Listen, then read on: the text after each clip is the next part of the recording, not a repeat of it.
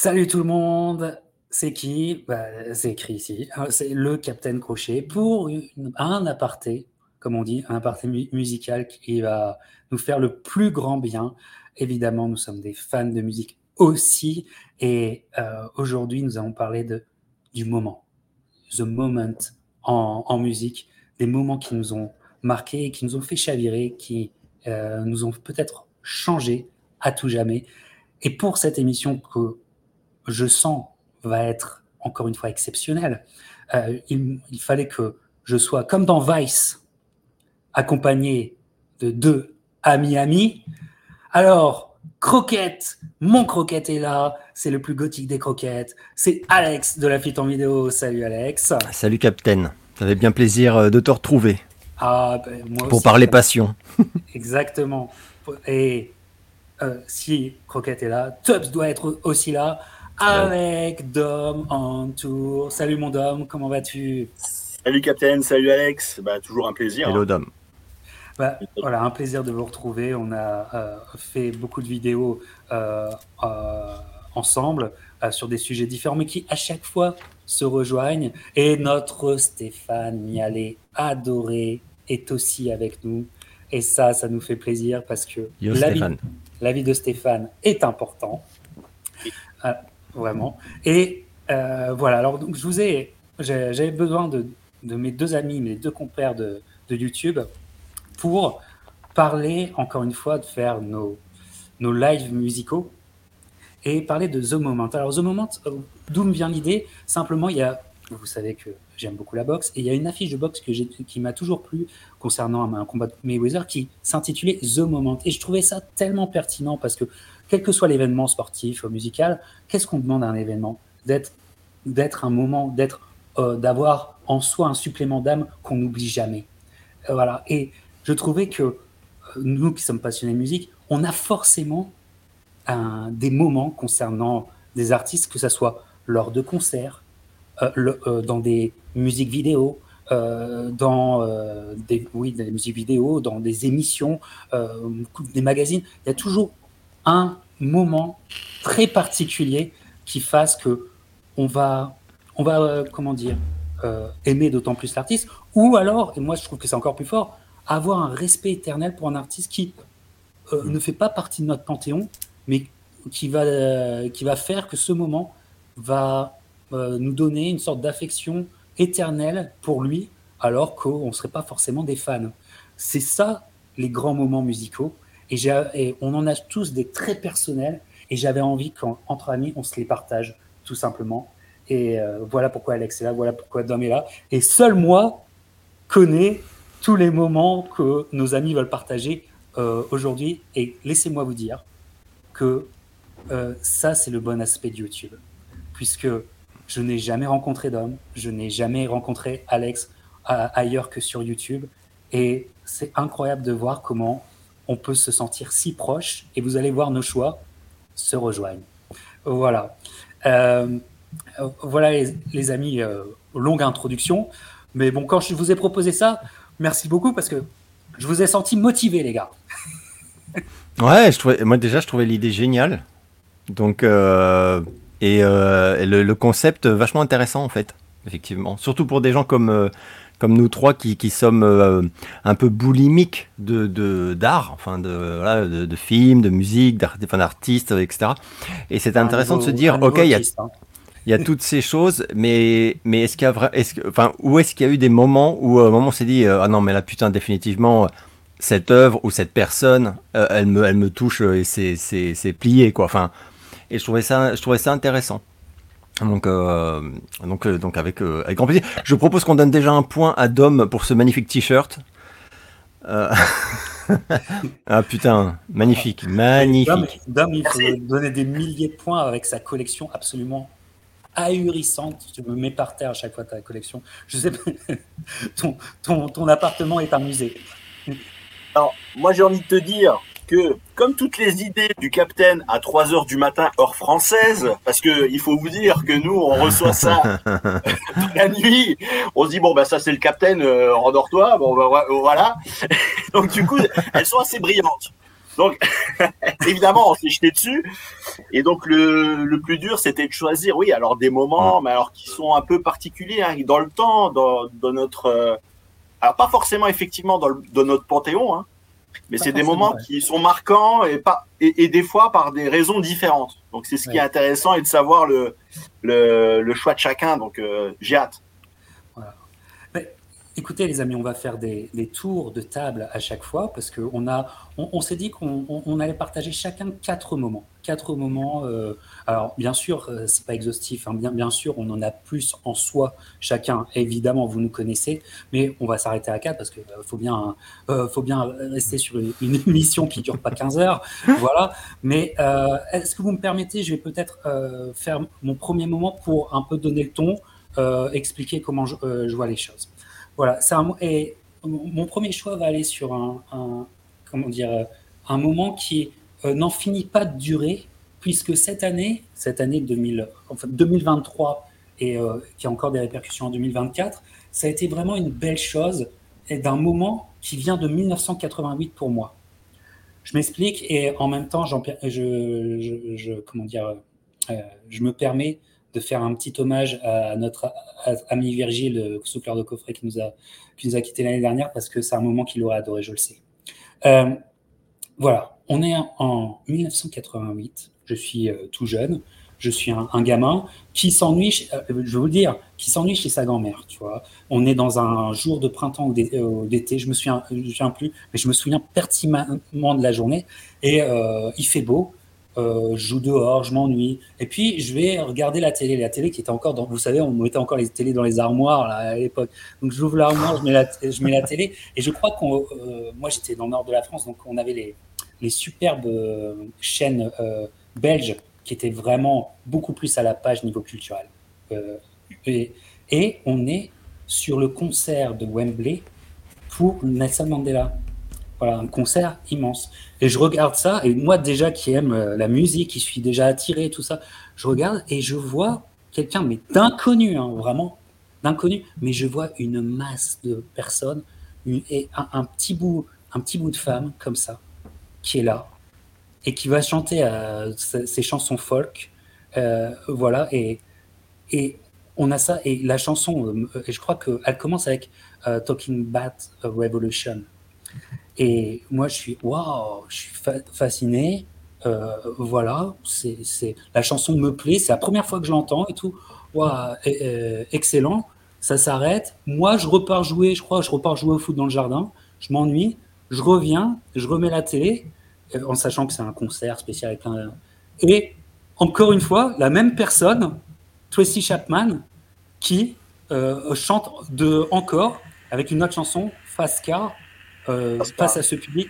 Et je suis, je, comment je suis fasciné. Et ce moment qui est très connu hein, euh, en pop culture, parce que ça a changé sa carrière. Elle était absolument, euh, c'était une, euh, pas une nobody, mais elle venait, elle, elle je sais même pas si elle avait sorti son album. Elle, elle faisait la première, première, première, première, première partie de tout l'événement, quoi. Je veux dire, juste pour, euh, en attendant que les vrais stars arrivent.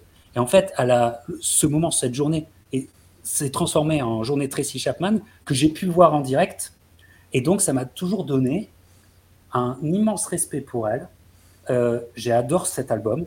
J'adore cet album que j'ai toujours eu avec moi, euh, tout ça. Donc, on est en 88. Et en fait, l'année dernière était une belle année. Pourquoi? Parce que euh, je ne sais pas si en France ça a cartonné, mais ici en Amérique, ça, c'est la chanson de l'année. C'est un artiste country, et je, me mets de plus en plus à la country. J'en parlais avec Alex en plus, il y a de plus en plus d'artistes country, je commence à adorer, tu vois. Et il y a Luke Combs, qui est un, chanteur de country, qui a repris Fast Car euh, euh, de Tracy Chapman, qui a repris Fast Car, et c'est devenu le numéro 1 toute l'année ici. Fast Car est redevenu le numéro 1. Et, mais ça a cartonné, quoi. Et il y a eu, il y a quelques semaines, enfin un beau moment de télévision, comme on en avait eu en 88 aux Grammys. Les Grammys, c'est une cérémonie où il n'y a pas de beaux moments. Tout est un peu surfait, euh, comment dire, artificiel et tout ça. Et là, dans une simplicité folle, et c'est ça, j'ai enfin revu un beau moment de musique dans une cérémonie avec le duo Tracy Chapman et Luke Combs. Simplicité folle.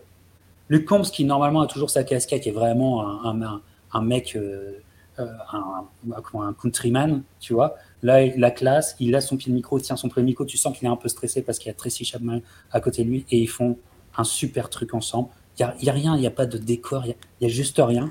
Il y a juste rien et il y a un beau plan, une superbe chanson. Et est-ce que Tracy Chapman est dans mon panthéon absolu? Non. Mais ce respect éternel, je l'ai et c'est des beaux moments. Il y avait un supplément d'âme, comme rarement, comme j'en ai plus vraiment.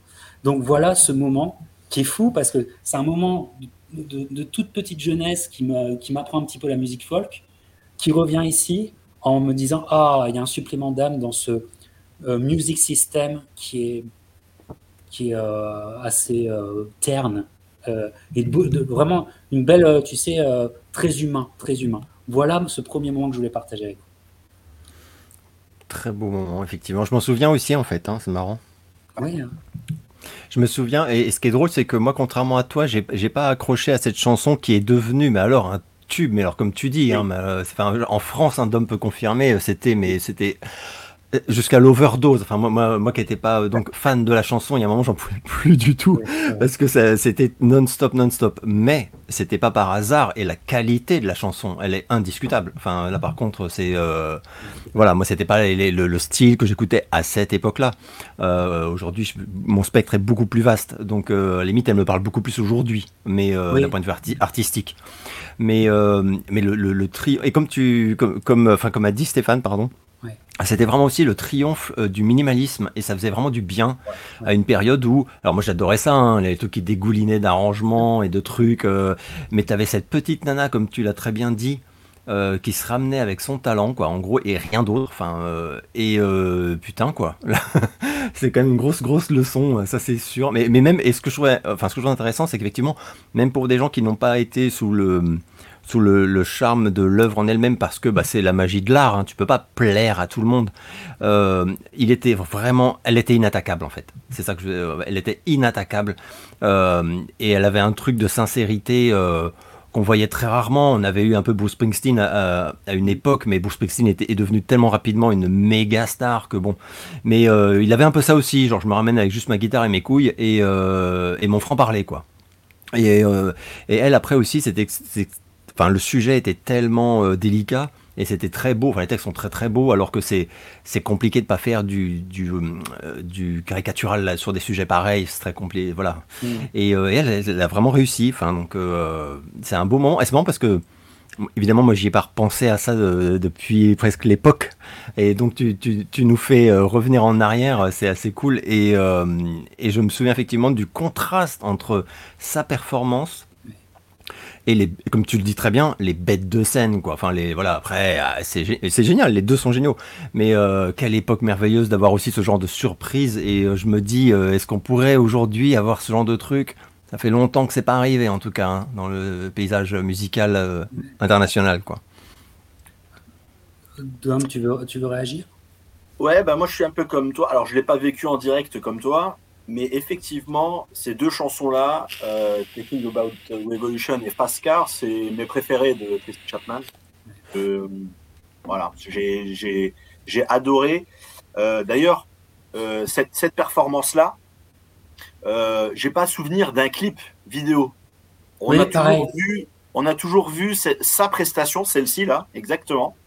Que ce soit sur MTV à l'époque ou ou pour représenter cette chanson. Je sais peut-être qu'il y a un clip, hein, je dois me tromper très certainement, mais dans la mémoire collective, euh, ça a été porté comme une performance euh, assez incroyable et, limite comme un hymne, peut-être presque, euh, pour tout ce que ça représente. Et ouais, et puis la simplicité de, de la prestation, ça, ça, ça, contrastait avec des bêtes de scène qu'on avait après, parce qu'elle, elle est passée dans l'après-midi, hein, un petit peu, pas dans l'indifférence générale, mais dans la playlist, voilà, elle, elle était elle ouais, ouais il fait jour et tout. Ouais, tout à fait. Exactement. Et donc du coup, euh, voilà, c'est après, bah, c'est la magie de, et la force de cette chanson-là, c'est que ça, ça a transporté les gens, beaucoup de gens. Et en France, ouais, comme le disait Alex, ça a été un carton, hein, ça a été un carton. Ah de, je m'en souvienne, euh, c'était top 50 euh, sans aucun problème. le Bat Revolution était numéro 1 en France, c'était énorme. Mais les amis, vous, parce que j'ai aucune conscience de comment dire musicalement ce qui se passe en, France, est-ce que la reprise de Luke Combs a, traversé l'Atlantique ou pas? Pas du tout. Pour moi, pas, du tout. Non, non, non. Non, non, non. Pas du tout. J'ignorais son existence, pour te dire. D'accord, d'accord. Parce que, je veux vous dire, 2023, c'est la chanson ici. Euh, et d'ailleurs, Tracy Chapman a, comment dire, donc les royalties de, de ce, cette chanson ont fait qu'elle est, qu'elle est devenue la, songwriters country, alors qu'elle n'était jamais considérée country numéro un. Euh, et, et, euh, et Luke Combs qui, qui fait pas, qui change pas les arrangements, qui change pas grand chose. Il a une belle voix. Franchement, j'aime bien, j'aime bien le personnage.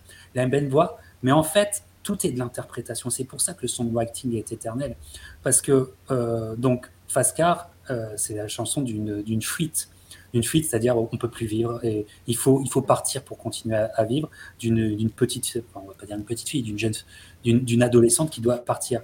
Et dans la voix d'un homme, ça, ça, ça crée une nouvelle histoire et je trouve que, voilà. Et surtout, moi, je vous conseille ce moment des, des Grammys qui a été.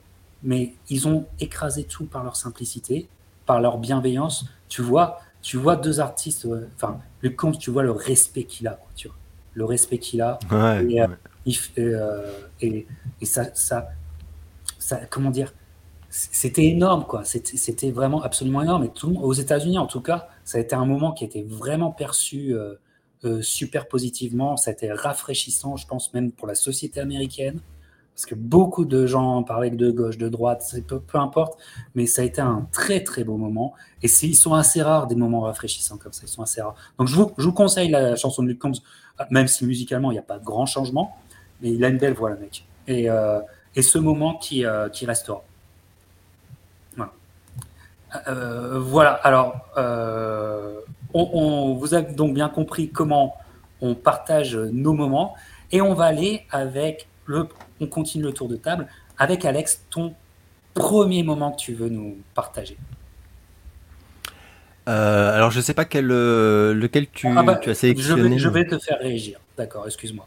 Excuse-moi, mais je, vais te faire réagir euh, avec, on l'aime beaucoup, et d'ailleurs tu as un livre derrière toi que j'aimerais bien te piquer, mais explique-nous Alex, ceci. ah, voilà. Ah ouais. Alors ça, c'est la classe Alex.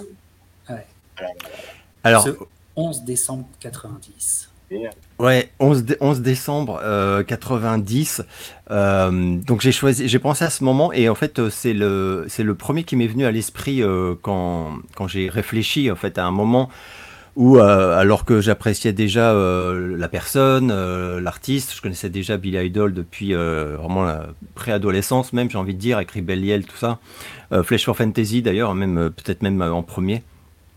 Et mais pour moi, j'avais une image de lui qui était bah aussi un mec qui est issu du punk avec Generation X et qui est que j'adorais mais qui était pas euh, qui était pas euh, complexe. Enfin je sais pas comment dire. C'était un rocker euh, génial un peu foufou mais bon c'était pas le personnage le plus voilà le plus subtil on va dire que voilà que que, que, que j'écoutais.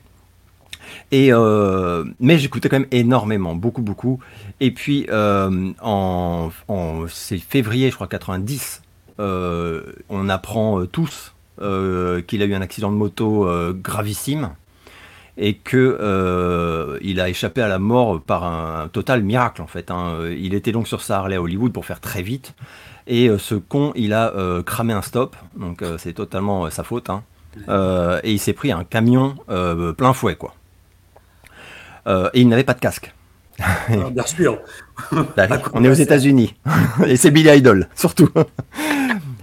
Euh, donc, euh, donc voilà, donc, donc on apprend ça et, euh, et, alors il est bon, donc miracle, il est vivant, mais je me souviens des premiers échos qui disaient il risque l'amputation d'une jambe puisque voilà, il avait un l'avant-bras en fait gravement fracturé, mais il avait surtout une jambe presque pulvérisé. Enfin, c'était les, les, les premiers rapports disaient ça. Donc il y avait tellement de fractures qu'on lui avait, on l'avait prévenu. c'est pas impossible que ça se remette pas. Enfin, qu'on n'y arrive pas en fait à vous la sauver quoi. Et, à ce moment-là, c'est l'amputation quoi. Donc, euh, donc bon. donc c'est et là en fait je m'étais dit putain en fait euh, ça, m'avait vraiment fait un choc parce que je m'étais dit euh, merde je crois que j'aime plus ce mec que ce que je croyais. Enfin tu vois le fait de, de se dire on est passé à ça d'apprendre son juste son décès hop là comme ça.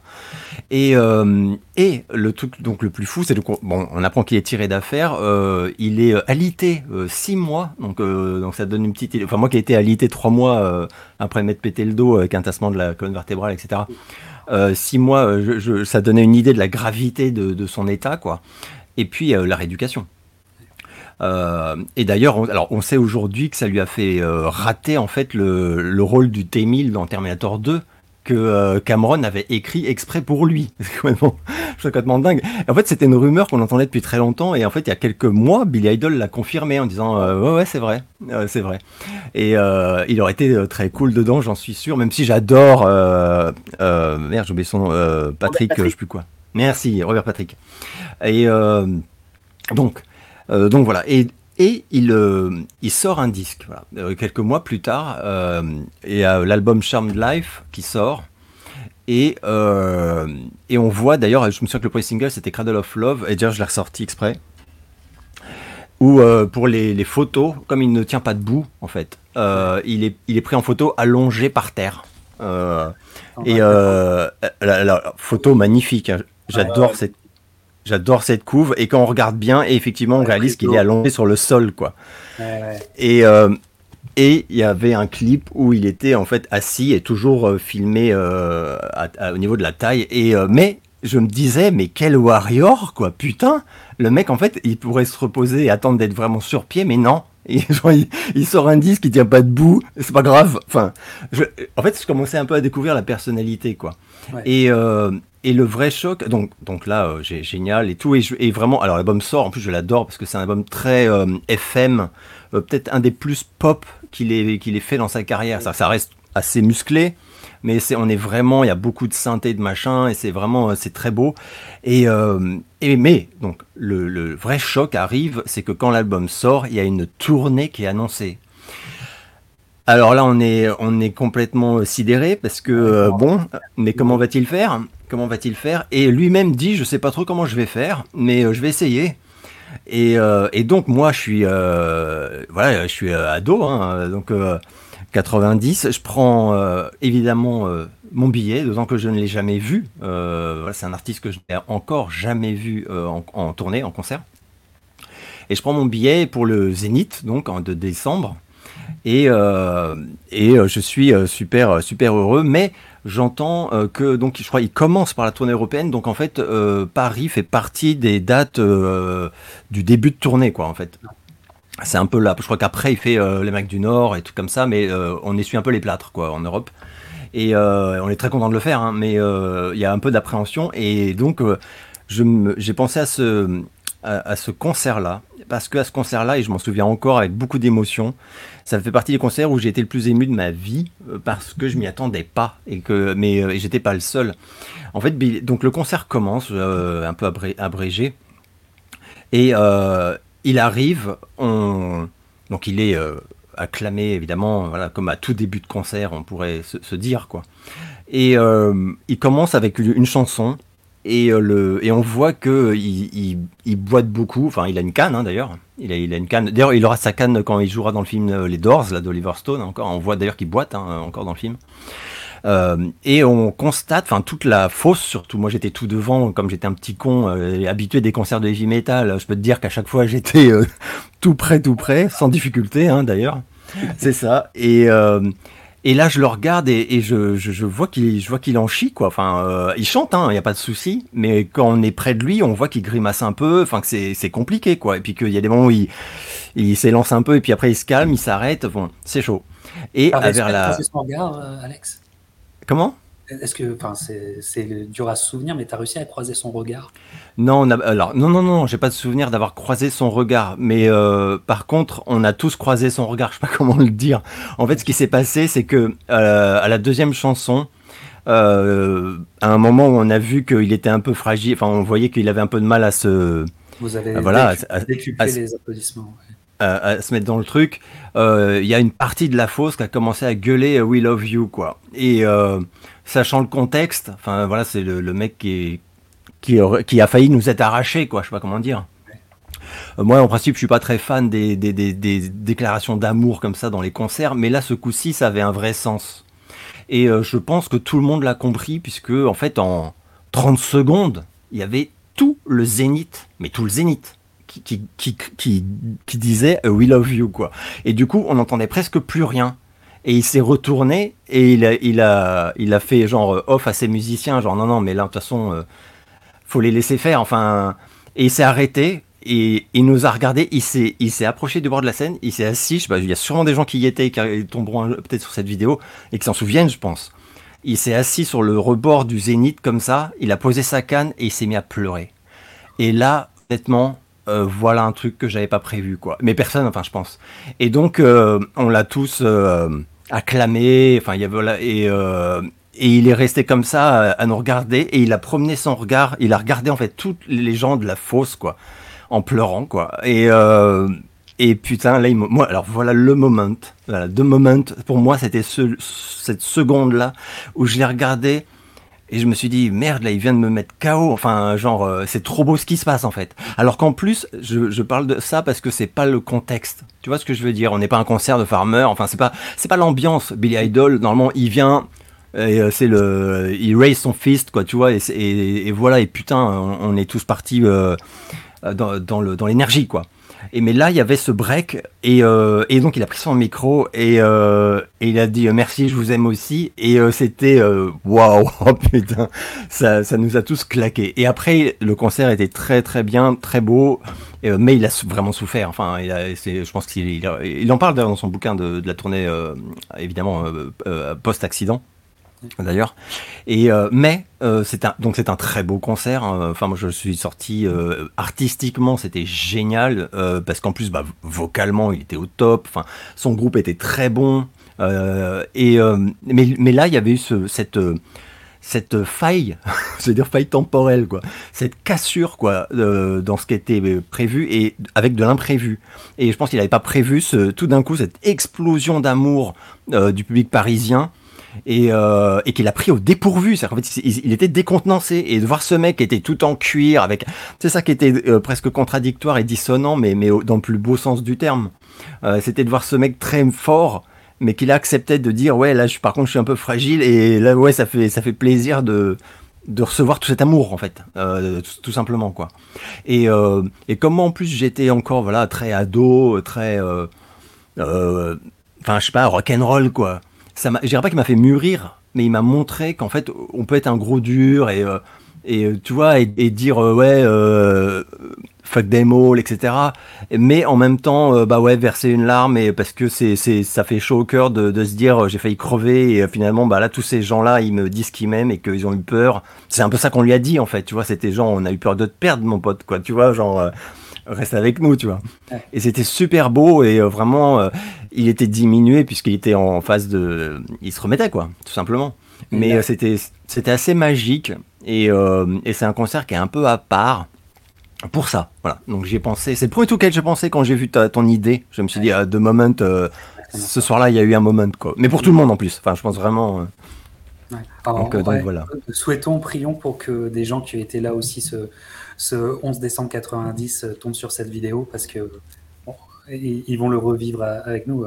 effectivement, hein, Dom, euh, enfin, nous, on, réagit à ce que tu dis, Alex, mais nous qui aussi euh, idolâtrons, si je puis dire, Billy Idol, vraiment, c'est un personnage que j'aime profondément. Bah, ça m'étonne pas du gars, en fait. Ça m'étonne pas du gars. Et c'est Billy Idol, moi, j'ai un respect éternel pour respect éternel. Il, il a su se renouveler, il a toujours donné de la qualité à, ses, à, son public. Je me souviens d'un album de 2004, il y a 20 ans maintenant, mais 2004 qui était excellentissime, alors que déjà on pensait que c'était un peu fini, mais c'est jamais fini avec lui, Dom. Gros amour pour Billy Idol aussi pour toi? Oui, oui, ah bah, bah, moi j'ai été bercé par Billy Idol. Hein. Euh, c'est, euh, j'adore et le personnage. Regardez-moi la beauté de ce ticket, parce que maintenant on a des tickets, des tickets comme ça. Voilà, regardez-moi cette beauté. Maintenant, on a des mm. tickets, il y a à peine le nom de l'artiste. Hein. Euh, ou, alors, on l'a sur le téléphone, donc c'est encore pire. Donc ça, ah ouais, ça c'est horrible ça. la beauté de ce ticket, 170 francs, monsieur, dame. Ouais, ça laisse rêveur. Faut remettre, avec énergie sur le ticket, hein. quand énergie passer de la bonne musique. Hein. Exactement. et, puis les la même affiche euh, qui était sur les 4 par 3 enfin bref, euh, la beauté du ticket. Et effectivement, bah, bah, bravo Alex, parce que tu nous as euh, transporté dans ce moment-là. On y était. Là, on n'a qu'une envie, c'est de prendre une DeLorean et, et aller au concert tous ensemble, quoi. Hein. pour vivre ce, ce genre de, de concert. C'est incroyable. C'est incroyable. J'ai grave envie de mettre pour mon best-of de Billy Idol right now, tu vois. voilà, et quel beau moment. Mais quel beau moment. Et, c'est sûr, quand tu vis ce moment avec cet artiste-là, que tu es là, que tu es à quelques mètres de lui, que tu vis ce moment avec là, il y a un lien indéfectible avec cet artiste qui, dans ton esprit qui ne peut jamais se. Ouais, c'est, c'est, ouais, c'est, franchement, c'est, vrai que, en fait, c'est un mec, du coup, moi, je, je l'admirais beaucoup parce que je trouvais qu'il était, très doué. Enfin, moi j'ai trouvé que Billy Idol, euh, qui a longtemps été perçu comme un mec marrant, fun, mais pas très pris au sérieux finalement. Euh, je, euh, même je veux dire dans le monde musical. Et alors que pour moi, non, je suis, non, je suis pas d'accord en fait. C'est des compos dingues dont, il a été capable. Et en plus, on sera, on, enfin sur les albums, il y, a, régulièrement des chansons beaucoup plus douces. Enfin, même Sweet Sixteen, pour moi, c'est un chef-d'œuvre. Enfin, euh, il a fait des chansons euh, beaucoup plus calmes, qui sont d'une qualité d'écriture, mais c'est fou, c'est fou. Donc pour moi, non, c'est un, très grand, un très très grand de la pop au sens le plus noble, quoi. Et euh, mais c'est vrai qu'à partir de ce moment-là, je me suis dit. c'est un type qui me. Ah, il y a un affect, quoi. Voilà, il y a un affect. Et en plus, il n'y a pas très très longtemps, il avait donné, enfin, il en a reparlé de cet accident et il a dit que c'était, bon, évidemment, il aurait préféré ne pas la voir, mais il a dit que ça lui avait fait beaucoup de bien parce qu'en fait, euh, ça l'a, ça lui a fait un, wake-up call, comme euh, on dit, euh, et que ça a modifié sa vision des rapports humains et de plein de choses, et que il estime hein, que après cet accident, il est devenu une meilleure personne humainement, et qu'avant, il était un peu voilà, et c'était pas un mec facile à vivre, euh, il l'avoue, hein, voilà, il dit, euh, voilà. Et euh, ça se sent, enfin, je trouve que ça se sent, c'est un mec qui est beaucoup, enfin, qui est, très porté sur l'attention le, de, son public, enfin, les choses comme ça. moi, je l'ai revu il y a dix ans, un truc comme ça. Au Zénith d'ailleurs à nouveau et c'est un mec comme tu l'as dit Captain c'est un mec qui on a beaucoup de chance pour ceux qui l'aiment quoi. Vieillit très bien. Euh, physiquement d'abord, hein, franchement, euh, on, aimerait vieillir comme lui, mais aussi vocalement. C'est-à-dire que vocalement, euh, il a toujours sa voix, il a toujours sa puissance vocale. Enfin, c'est assez fou. Et il donne, il donne encore de très bons concerts. Donc, et c'est génial. Enfin, genre parce que on comprendrait, on lui pardonnerait à la limite que ce soit un peu moins. Oui, il a le mec, il a plus de 30 ans, quoi. Bah ouais, mais en fait, euh, il fait pas pitié, quoi. Donc, euh, donc c'est vraiment, euh, c'est génial. Et comme tu l'as dit, en plus de ça, et, pour moi, ils sont très peu dans ce cas-là. Il y a Duran Duran, bien sûr, mais Billy Idol, c'est un artiste des années 80 qui continue de sortir de, nouvelles compositions de, grande, grande qualité. Et ça, c'est, enfin, c'est rarissime. Enfin, pour moi, c'est rarissime. Donc, c'est vrai que les, derniers trucs qu'il a sortis, c'est excellent. Enfin, et je, je suis tellement euh, content. Enfin, ça fait plaisir en tant que fan. Tu dis putain, c'est génial, le mec il continue d'être créatif, euh, il sort des trucs qui sont cool, quoi. Vraiment, c'est pas juste de la nostalgie, quoi. Et, euh, et, ça fait plaisir. Et en plus, apparemment, il y a une espèce de regain. Alors, il est redevenu. il a été un peu réhabilité, j'ai l'impression, en tout cas aux États-Unis ces 4-5 dernières années, je ne saurais dire pourquoi, mais euh, clairement il tourne beaucoup et dans des grosses salles, donc et c'est complet. Donc en fait, je veux dire que j'ai l'impression que vraiment, même commercialement, il, ça, ça marche quoi. Et euh, et puis euh, le truc qui fait plaisir aussi, c'est quand tu regardes un peu les vidéos, même son compte Instagram ou trucs comme ça, euh, j'ai l'impression qu'il séduit une jeune génération. Alors, euh, comment ces gens-là le découvrent? Bah, Peut-être à travers des films, des trucs, j'en sais rien, ou des, je ne sais pas. Mais en tout cas, il, il est, c'est pas un, voilà, c'est pas un artiste qui euh, qui récupère uniquement des gens de sa génération en salle. Et ça, c'est c'est un peu le cadeau bonus parce que tu peux pas le décider quand tu es un artiste. Hein, voilà, si, si tu, voilà, c'est comme ça quoi. Et donc, je trouve ça vraiment chouette. C'est une belle, une belle évolution de carrière. Voilà. Effectivement. Euh, oui, pour, pour, reprendre ce que tu dis, effectivement, la jeune génération, j'étais surpris de le voir sur scène avec Miley Cyrus. Je sais pas si tu l'as vu, Alex. Ouais, j'ai vu, c'était génial. Ouais, ouais, ouais. Et c'était super. Et c'était ah, c'était génial. J'étais très étonné. Et en plus. Euh, oh ouais, putain, très bonne. Euh, t'as as raison de parler de ça. Ça m'avait vachement marqué parce que en plus je connaissais très mal Miley Cyrus. Alors je savais que vocalement c'est une très bonne chanteuse et tout mais moi c'était pas ma cam tu vois. Alors, euh, par la suite elle a un peu évolué. Le dernier disque on me l'a fait écouter c'est pas mal du tout. Mais bon c'est pas mon c'est pas, pas mon truc quoi. Mais euh, mais, mais j'ai ouais, j'ai vu qu'elle était ultra fan parce qu'après elle en a parlé, elle, elle a dit que euh, pour elle c'est c'est ouais, c'est une de ses idoles quoi. Je suis complètement dingue et, euh, et surtout elle a, elle a, elle lui a rendu euh, enfin ce, ce, duo qu'ils ont fait c'était complètement dingue et et la meuf elle a pas fait semblant d'y aller quoi. Alors après elle a un côté punk hein, donc je pense pas qu'il faut la pousser trop fort pour que pour qu'elle aille dans le côté rock trash et tout quoi mais ça faisait pas pitié hein. Ils étaient, les deux ils étaient très beaux quoi, c'était génial. Très très beau truc. Moi, je pense que Miley Cyrus, alors moi, c'est pareil, c'est pas ma cam Miley Cyrus et tout ça, mais euh, elle vient de, elle vient d'une famille quand même euh, qui, euh, qui sait ce que c'est la musique, et elle le sait aussi, mais je pense que vraiment, c'est une sorte de, tu sais, pas de totem, mais de mentor, Billy Idol pour elle. Je oui. Que, je ne remets pas du tout en cause sa, son knowledge euh, sur euh, Billy Idol. Je crois que oui, oui, c'était pas fin. Ouais, ouais. Et, en plus, ça matche bien en termes de personnalité, euh, comment il se comporte sur une scène et tout, ça matche. Ouais, carrément. Lady Gaga serait moins matché.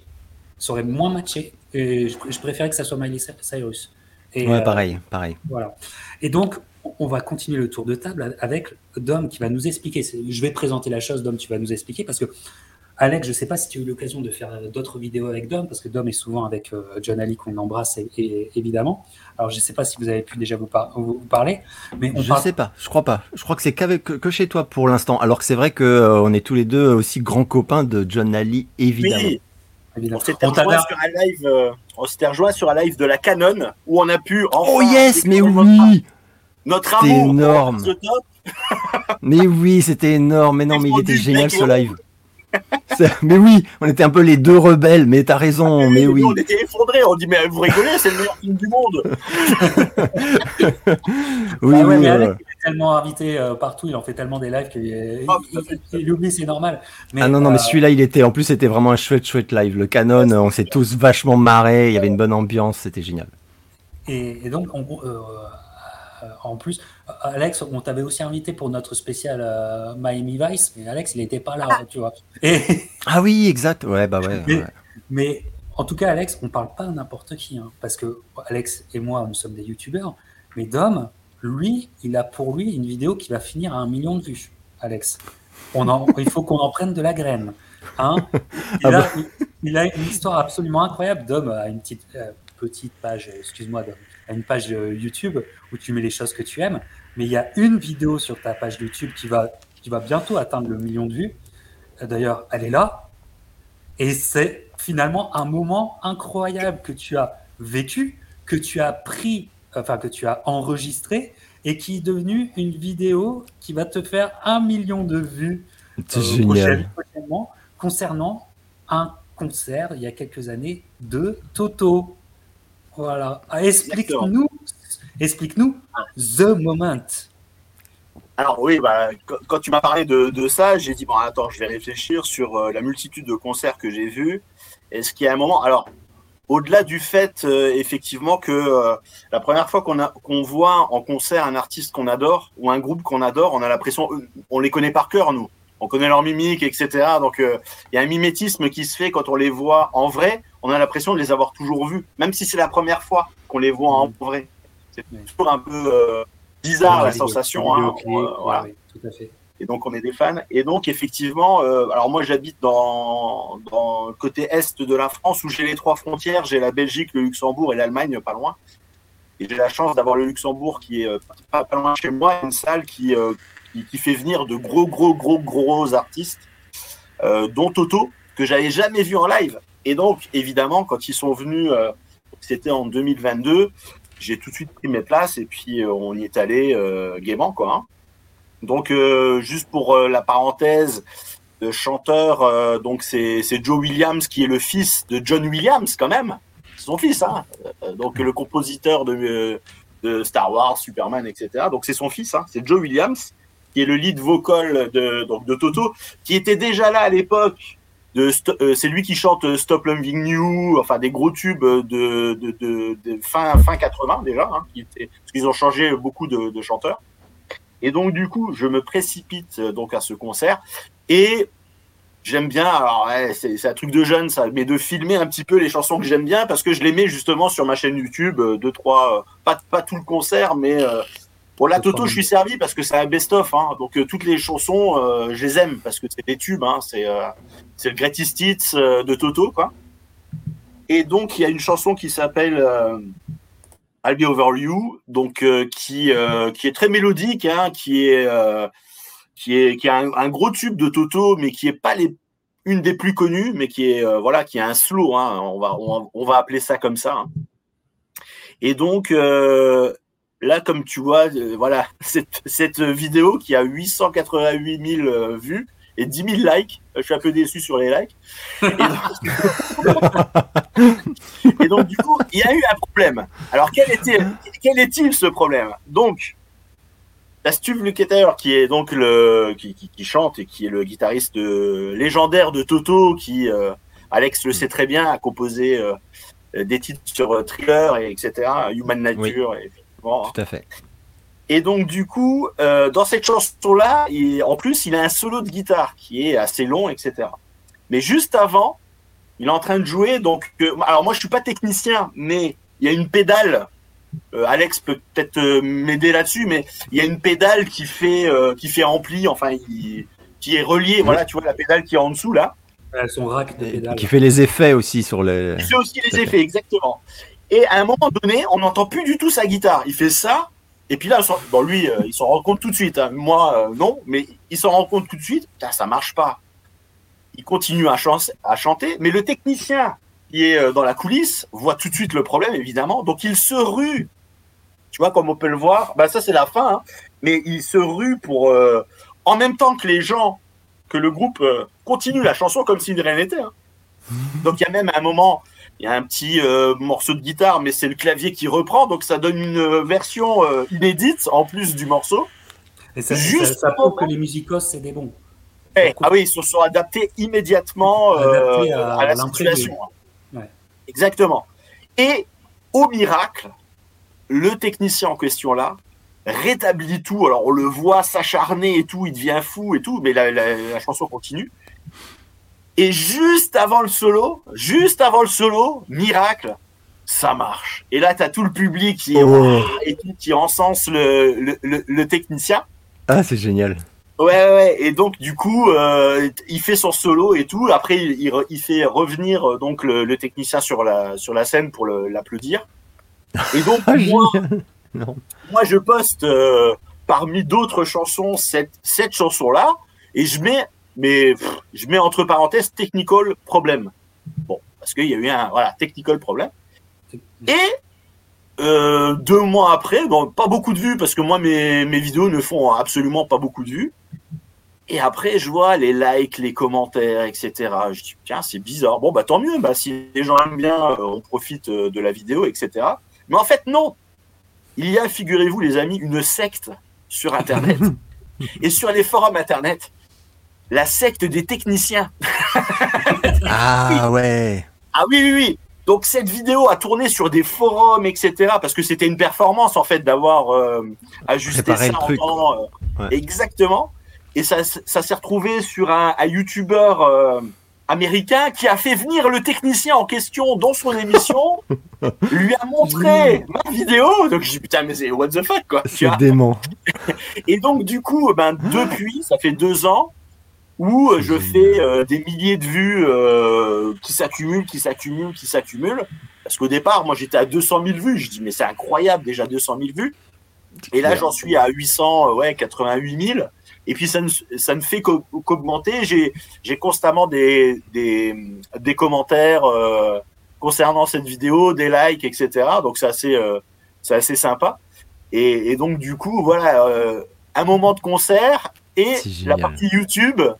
Comme quoi, quand euh, tu vois, tu prépares une super vidéo, ben des fois, ben, t'es pas récompensé. Et puis là, moi, j'ai balancé ça parmi d'autres vidéos hein, que j'avais fait du concert, mais c'est rien passé, hein, évidemment, qui sont à 3, 4, 5 000 vues quand même. Donc, je prends. Hein. Mais là, ça a, ça a dépassé, euh, enfin, l'entendement, quoi. C'est n'importe quoi. Et donc, on en riait avec le capitaine parce que il connaît très bien cette anecdote-là. Et on a dit, mais c'est incroyable, quoi, d'avoir autant de vues. C'est euh, incroyable, putain. Mais c'est en même, en même temps le moment du concert. Le et le moment, euh, clé. ah bah oui, bah carrément. Que tout le monde a retenu en ce concert-là, parce qu'il y en a beaucoup qui m'ont envoyé des commentaires. Ah bah oui, on était là, on se demandait ce qui se passait, etc. Donc voilà, c'est c'est assez, incroyable. Surtout que moi, j'ai pas une vraie entre guillemets chaîne YouTube. Je, le Captain le sait, je balance des trucs euh, que j'aime bien en fait, sport, euh, euh, musique, cinéma, un peu les voyages sur les, et les voyages sur le cinéma, sur le sport aussi. Donc donc voilà, généralement je, je, je fais pas ça pour faire des vues, et, mais je prends aussi. Hein. bah, ça fait plaisir de toute façon. Ah, complètement, complètement. Ah, mais c'est génial d'avoir au, record le, moment que. moi, ça me fait penser à tous ces moments de concert que j'ai fait où je me souviens encore et que j'ai pas la, pas la trace, tu vois, j'ai pas la, chose, mais c'est ça, c'est exactement the moment, c'est exactement ce qu'on veut vous faire partager. Et voilà, on est déjà sur notre premier, euh, premier tour de table. Et là, vraiment, j'hésite à. Je sais pas sur lequel aller, moi, parce que ce qui est magnifique avec nos choix, c'est que Alex et Dom vont commencer à faire des choix qui sont, sont très liés. Donc je, sais que quand Alex va nous donner un de ses choix, c'est très lié à un autre de mes choix. Pas sur le même artiste, mais c'est les choses sont très liées. Donc dans la discussion, pour essayer de faire une discussion la, plus fluide et très, très, très liée, ça va être compliqué. Alors j'ai peut-être aller sur un choix qui euh, n'est pas lié au, au vôtre, mais c'est, je trouve, un moment extraordinaire qui me, donne un respect éternel pour ce groupe, pour cet artiste, euh, le frontman euh, notamment. Euh, c'est une histoire. Alors, si vous êtes des fans de musique, vous, connaissez certainement cette histoire. on est en 2004 et un groupe pop rock, plutôt de qualité, de Go-Go Dolls, explose avec sa, sa balade, Iris. Et donc, qui va être une très grande balade, mais qui, marque son temps, qui marque l'époque. Enfin, quand tu l'écoutes, tu es replongé 20 ans en arrière. C'est vraiment et tout. Et euh, donc, il, comment dire, euh, il, passe un statut, les Go-Go Dolls, au niveau de la scène américaine. Et euh, belle tournée, etc. Et c'est des mecs de Buffalo, dans l'État de New York. Et en fait, va arriver un moment, je trouve, dantesque. Alors, c'est pas comment les Gogo Dolls, c'est pas, euh, je veux dire, euh, c'est pas Slayer. Hein, attention, euh, dire en termes de Non, non, voilà, on n'est pas sur le truc. voilà, Gogo Dolls, c'est de la. Oh putain Ah non, mais là, tu m'as tué. c'est la phrase. c'est pas ce que je voulais dire. C'est pas, c'est pas fiancé le mot, hein, chanteur, bon. Voilà. oh merde, on n'est pas chez Panthère. Bon.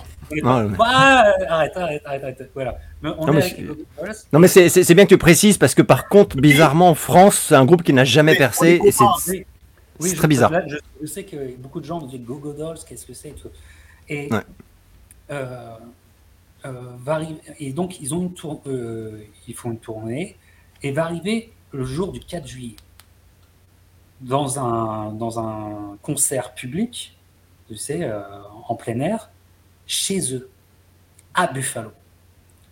Donc déjà, euh, comment dire, euh, pas pression, mais déjà, en termes de symbolisme, il se passe quelque chose. Et c'est le 4 juillet, et c'est très traditionnel aux États-Unis. Vraiment, vous, si vous avez l'occasion d'aller au 4 juillet, il y a toujours des grands concerts dans toutes les villes. Et là, Go Dolls sont chez eux pour le concert du 4 juillet. Ils ont euh, des titres, des titres très rassembleurs. Et pluie torrentielle toute la journée sur Buffalo. Une pluie torrentielle qui fait que même les techniciens se disent euh, le concert, là, ça va être euh, pas facile. Et là arrive un choix un peu comme Prince. J'avais envie de mettre aussi Prince au Super Bowl dans mes choix, dans cette émission. Je l'ai pas fait, mais ça aurait pu être un moment parce que c'est un grand moment pour moi. Mais voilà, et il arrive une décision, on le fait ou on le fait pas? Et là, les, mecs se disent, impossible qu'on ne le fasse pas. Et donc, ils vont faire un concert sous une pluie torrentielle et ils vont tout donner en risquant quand même parfois l'électrocution. Mais vraiment, regardez les images, c'est dantesque. C'est dantesque. Et arrive en dernier Iris, la chanson Iris en dernier. Et honnêtement, même j'aurais rêvé d'être sous la pluie. Parce que tu vois les images qui sont retrouvables sur YouTube très facilement.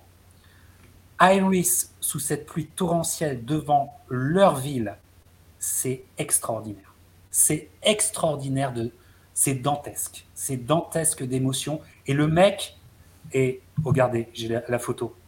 Tu vois, il prend la caméra, il dit regarde le public, ils sont comme ça, oh la vache. ils sont comme ça, et il l'a jamais.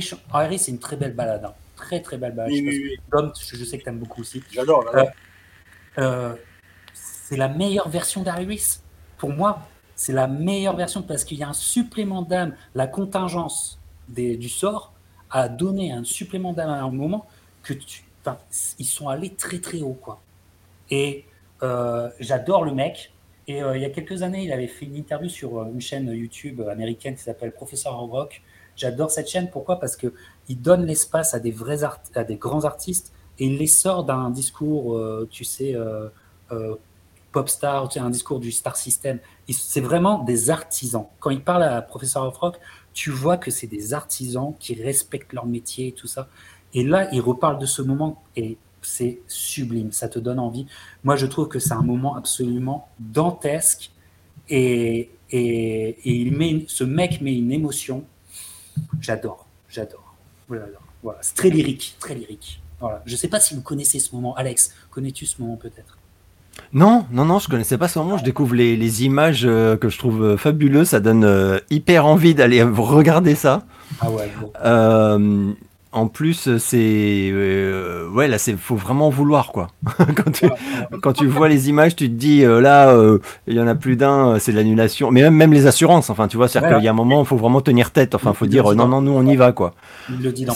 C'est chaud et c'est c'est super beau. Enfin, en plus dans le contexte que tu décris, enfin dans leur ville à eux, enfin c'est dans leur après, en plus après le tout d'un coup la, la, percée médiatique, euh, enfin le, succès, quoi, enfin euh, tout d'un coup, enfin c'est, je trouve ça absolument euh, génial.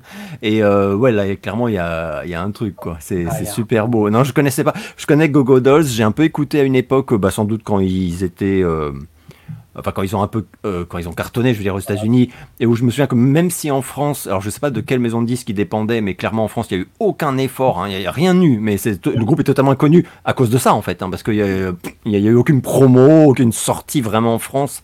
Donc fallait un peu fouiner et, euh, je me souviens que euh, que j'avais écouté quelques trucs qui étaient très bien d'ailleurs hein, et, et voilà. Donc je connais un peu mais sans plus par contre, cette histoire est incroyable. je trouve ça absolument génial. C'est une histoire des absolument génial, quoi. C'est euh, comment dire, le Prince a vécu la même chose au, Super Bowl.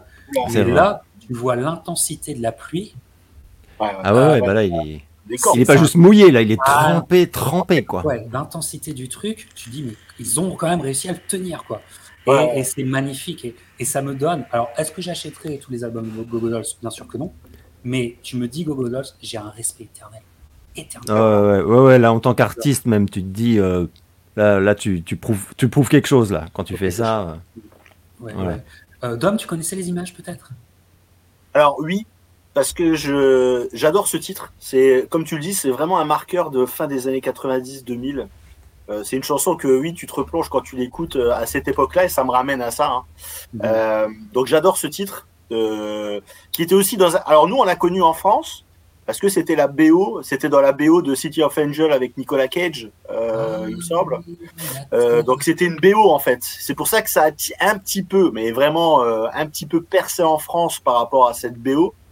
Mais le titre, ouais, je l'écoute régulièrement et, généralement, comme j'aime bien un titre sur YouTube, c'est l'avantage de YouTube.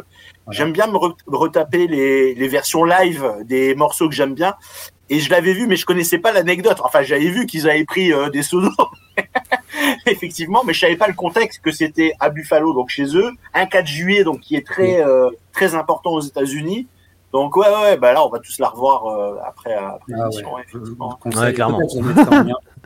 voilà, Clairement. vous allez, vous, vous allez vous régaler et, et c'est, enfin, un moment, the moment pour ce mec et j'adore. Vraiment, j'adore ce moment. Euh, voilà. Euh, on continue le tour de table de, moment avec en fait un lien avec mon premier choix qui était finalement un choix de ces méga concerts dans lesquels on a grandi, Alex, Dom et moi, et vous qui nous regardez, enfants des années 80, c'est-à-dire ces méga concerts, que ce soit pour Nelson Mandela, le Live AIDS, euh, le live à Philadelphie et à Londres, euh, tous ces, ce que, j'appelle des all-star concerts, tu sais. Euh, vous êtes d'accord avec moi, les amis? On a grandi là- là-dedans. et il y a un, Ouais. un de ces concerts qui arrive plus tard, qui arrive euh, 92. Euh, qu'on on se souvient tous, Alex, Dom, tout le monde, et encore une fois, je me répète, vous qui nous écoutez. Euh, et euh, et c'est vrai, parce que quand tu m'as proposé ça, quand tu as proposé ça, Dom, ben moi, je sais exactement où j'étais, je sais exactement comment je l'ai regardé, je sais exactement quel artiste j'attendais. C'est le Freddie Mercury Tribute Concert du, de Wembley. Et effectivement, on est dans des moments. Et effectivement, parce que c'est des discussions qu'on a entre fans, Dom et moi, Dom m'avait euh, il y a quelque temps, tu m'avais rappelé qu'il y avait des performances qu'il fallait pas oublier au sein de ce concert. Alors, je te, je te laisse la parole. Ok. Donc effectivement, 92, donc le, le fameux tribut à Wembley de, de Freddie Mercury. Alors moi, je, alors je suis un peu comme toi. Moi, euh, comme je suis dans l'est de la France, j'avais euh, les chaînes allemandes, les chaînes euh, belges, les chaînes. Ouais, moi, c'est sur la chaîne belge que j'ai regardé. Et heureusement, parce que ça n'était absolument pas diffusé en France. C'est euh, n'importe quoi, hein, parce que ça faisait. Voilà. Heureusement qu'on avait- qu'on était proche de la frontière. Exactement, donc les chaînes étrangères et, les chaînes italiennes, parce que bah, mes parents sont italiens, donc on avait la, le, bah, je, te, passe les détails, le parabole, le satellite avec les chaînes, et MTV, parce que moi j'avais MTV par le satellite, hein, j'avais pas le câble, j'avais rien. Et donc du coup, il y avait ce concert-là que j'attendais avec impatience, parce que moi j'ai une passion euh, énorme pour Queen et Freddie Mercury, euh, qui s'est décuplée euh, paradoxalement euh, quand il est mort, parce que beaucoup de, en France, euh, ont découvert un petit peu Queen sur le tard. Alors on en avait parlé, euh, bien sûr, le, le revival euh, de Wayne's World avec Bohemian Rhapsody qui a, qui a remis euh, une pièce de- dans le jukebox, etc. Et donc du coup, ce concert-là, il y a des moments, comme le Live Aid, hein, évidemment, bah, Live Aid, on n'en a pas encore parlé, mais Mais regarde, Monsieur, Boomba- regarde Monsieur Boomastic. Moi, j'attendais Metallica, mais comme, une, euh, comme une, euh, Une midinette. midinette. hein. J'attendais Metallica mais comme un ouf. Ah ben. J'étais, j'étais là comme un ouf. Et regarde ce que nous dit Stéphane. Regarde ce que nous Voilà, dit Stéphane. Et Stéphane, regarde. Oui, mais il spoil, il spoil, voilà, Il il, est là, il spoil, est là. Stéphane, il Exactement. spoil. Mais, mais parce que c'est un connaisseur, c'est un connaisseur. Exactement. Oh, il a raison, il a raison. Effectivement, il y a des morceaux d'anthologie. Alors, oh, allez, on va, on va partir là-dessus sur George Michael. George Ouais. Michael, Parce qu'il y a un moment dans le moment avec George Michael. Alors, incroyable. George Michael, George Michael, alors, il y a un duo avec Lis- Lisa Stansfield qui est, qui est, qui est très bien, mais, mais, Somebody to Love, voilà, bah, de toute façon, c'est la photo, c'est Somebody to Love. Euh, la prestation de, de George Michael avec Queen a fait envoler le stade. Euh, c'était magique, c'était incroyable. Moi, ça m'a scotché comme euh, jamais, parce que déjà, je suis fan de George Michael, évidemment, comme beaucoup. Mais la prestation là, on s'est même tous dit que bah, ça y est, ils vont partir en concert avec euh, George Michael pour faire une tournée, euh, pour chanter euh, la même chose, quoi. D'ailleurs, il y a un disque qui est sorti, euh, 5 LP, donc avec les quatre morceaux, parce qu'il fait Papa Was a Rolling Stones aussi, qui est incroyable Ah, lors de ce concert-là. Et ils ont sorti le vinyle. hein. Donc tout le monde pensait que effectivement euh, George Michael allait reprendre avec Queen, quoi. Alors en plus, il est sapé euh, la veste saumon et tout, les lunettes. Enfin, c'était iconique au possible. C'était incroyable. Donc ça, c'est effectivement, c'est un moment incroyable. Mais c'est pas le seul. C'est pas le seul. Parce qu'effectivement, il y a Metallica, il y a Roger Daltrey, il y a Bob Geldorf. euh, Enfin, c'est incroyble. Moi, j'ai euh, j'ai ça en VHS. Oh, énorme. regardez. Ben oui, Oh putain, allez, les coffrets, allez, les coffrets de l'époque. avec les VHS de l'époque, PMI, hein, qui était euh, si un, un petit peu le reseller de, de je vais tous te les mettre en concerts de. Queen. Montre-le, montre-le. Ouais, vas-y, vas-y. Donc voilà. Alors l'affiche rend pas. Bah, c'est bien parce qu'on voit qu'il y a du monde. Euh, moi, j'aime bien, j'aime bien le logo de Freddie Mercury euh, et de son association hein, qui est un peu magnifique. voilà. Et donc il y, a deux, il y a deux VHS. Donc regardez le, la playlist. Hein. C'est dantesque. C'est dantesque. Et donc il y a plusieurs moments. Il y a Allez, oh, il y en a tellement, mais je vais en choisir quelques-uns effectivement. Metallica, donc il joue l'après-midi. Hein. que tu fasses la liste de tes moments préférés, est-ce qu'on peut dire, et je renvoie, euh, vous retrouver dans une interview de, George Michael, essayer de trouver des interviews où George Michael reparle de ce moment et émotionnellement ce qu'il vivait dans sa vie au moment. J'en dis pas plus, mais on va voir. Et là, vous allez comprendre le level d'intensité qui était euh, en question. J'en dis pas plus, mais allez voir. Et en plus sur YouTube, vous avez les répétitions qui sont absolument extraordinaires. Donc il y a Annie Lennox avec euh, David Bowie pour Under Pressure. Voilà. Alors, alors derrière, tu as Seal, euh, tu as George Michael qui se balade en train de fumer une clope. Enfin, c'est n'importe quoi. C'est lunaire, hein. donc les, les répètes. Et effectivement, oui, voilà, oui, euh, c'était ça. C'était une version Papa Was the Rolling Stones et Killer de Seal euh, remixé. Et c'était génial. Hein. Et Seal, qui fait une interprétation de Who Wants to Live Forever, qui est une des chansons titres de Highlander, hein, euh, ah, il envoie. qui, est, euh, qui t'envoie des émotions assez exceptionnelles, parce que la voix de Seal s'y prête parfaitement. Donc ça, c'est encore un moment. Il y a Extreme aussi qui passe. Euh, enfin, c'est n'importe quoi. Hein, c'est le concert là. Il y a... Donc, j'ai pas mis le t-shirt pour rien. Donc, le Knocking on Heaven's Door euh, à Wembley avec le fameux t-shirt Kill Your Tools de d'Axel Rose qui est mythique avec Jésus en fluo. Enfin bref, je t'ai envoyé la photo, je crois. Et donc ça, c'est un moment de, de, dantesque parce que la, version là a, servi, euh, comme je disais tout à l'heure pour Tracy Chapman, on a plus euh, dans la mémoire collective ce moment-là. Ce moment-là. Pied de micro qui a pas de. Enfin, pied de micro, pas un pied de micro, mais. Et le t-shirt, il faut que je me procure, euh, je, ne sais, je, je vais me le trouver. Chemise à carreaux, euh, la chemise à carreaux, etc. Et, et ça a permis de réaliser son rêve, Alex le sait très bien, de chanter avec son idole qui est Elton John. Ouais. Et, qui, et, donc ils font un duo ensemble qui est, euh, qui est assez euh, sur Show Must Go On, hein, en plus, hein, donc ce qui est assez incroyable. Et donc souvenez-vous, souvenez-vous à cette époque 92, George Michael et le duo de Elton John qui était au numéro 1 du top. C'était avant. Ouais, c'était ah, avant. Ouais. On Let the Sun Go Down on Me, qui est, euh, un chef-d'œuvre. Qui est un chef-d'œuvre. Et effectivement, oui, c'est, enfin, euh, oui, euh, Annie Lennox et David Bowie pour Under Pressure, c'est incroyable. Enfin, c'est là, là, il y a tout le gratin et des gens que, en plus, qui ont vraiment côtoyé Freddie Mercury. Hein, donc là, voilà, on, est, on est là-dedans. Et ouais, un concert d'anthologie un petit peu perdu dans le temps, euh, assez incroyable. Donc euh, ouais, là c'est un moment télévisuel, mais qui m'a qui m'a vraiment marqué, ouais. ouais. Ah ouais, ouais. La qualité était au rendez-vous, Alex. Ah. Ah bah c'est clair, c'est clair et en plus euh, je, réfléchissais en écoutant Dom et je me disais c'est c'est un des rares concerts méga concerts on pourrait dire où euh, j'ai pas souvenir de dans la liste sans fin hein, de, de, stars quoi qui est qui en ait eu où tu puisses les soupçonner d'opportunisme ou trucs comme ça. C'est-à-dire que tu as vraiment l'impression qu'ils étaient tous à minima extrêmement admirateurs de, de, l'homme Freddie Mercury euh, et euh, évidemment de son talent inouï. Hein. Enfin là honnêtement, enfin pour moi il fait il fait partie des. Enfin, genre quand tu dis que, pour moi, ça fait un peu partie, tu sais, c'est les trucs, euh, les, il y a quelques artistes comme ça pour moi dans l'histoire de la musique où si tu dis que tu les trouves un peu médiocres ou que bof, c'est quand même très surévalué, etc., tu perds euh, ton crédit. Je sais pas comment dire. Euh, euh, donc, ah magnifique la tête, putain.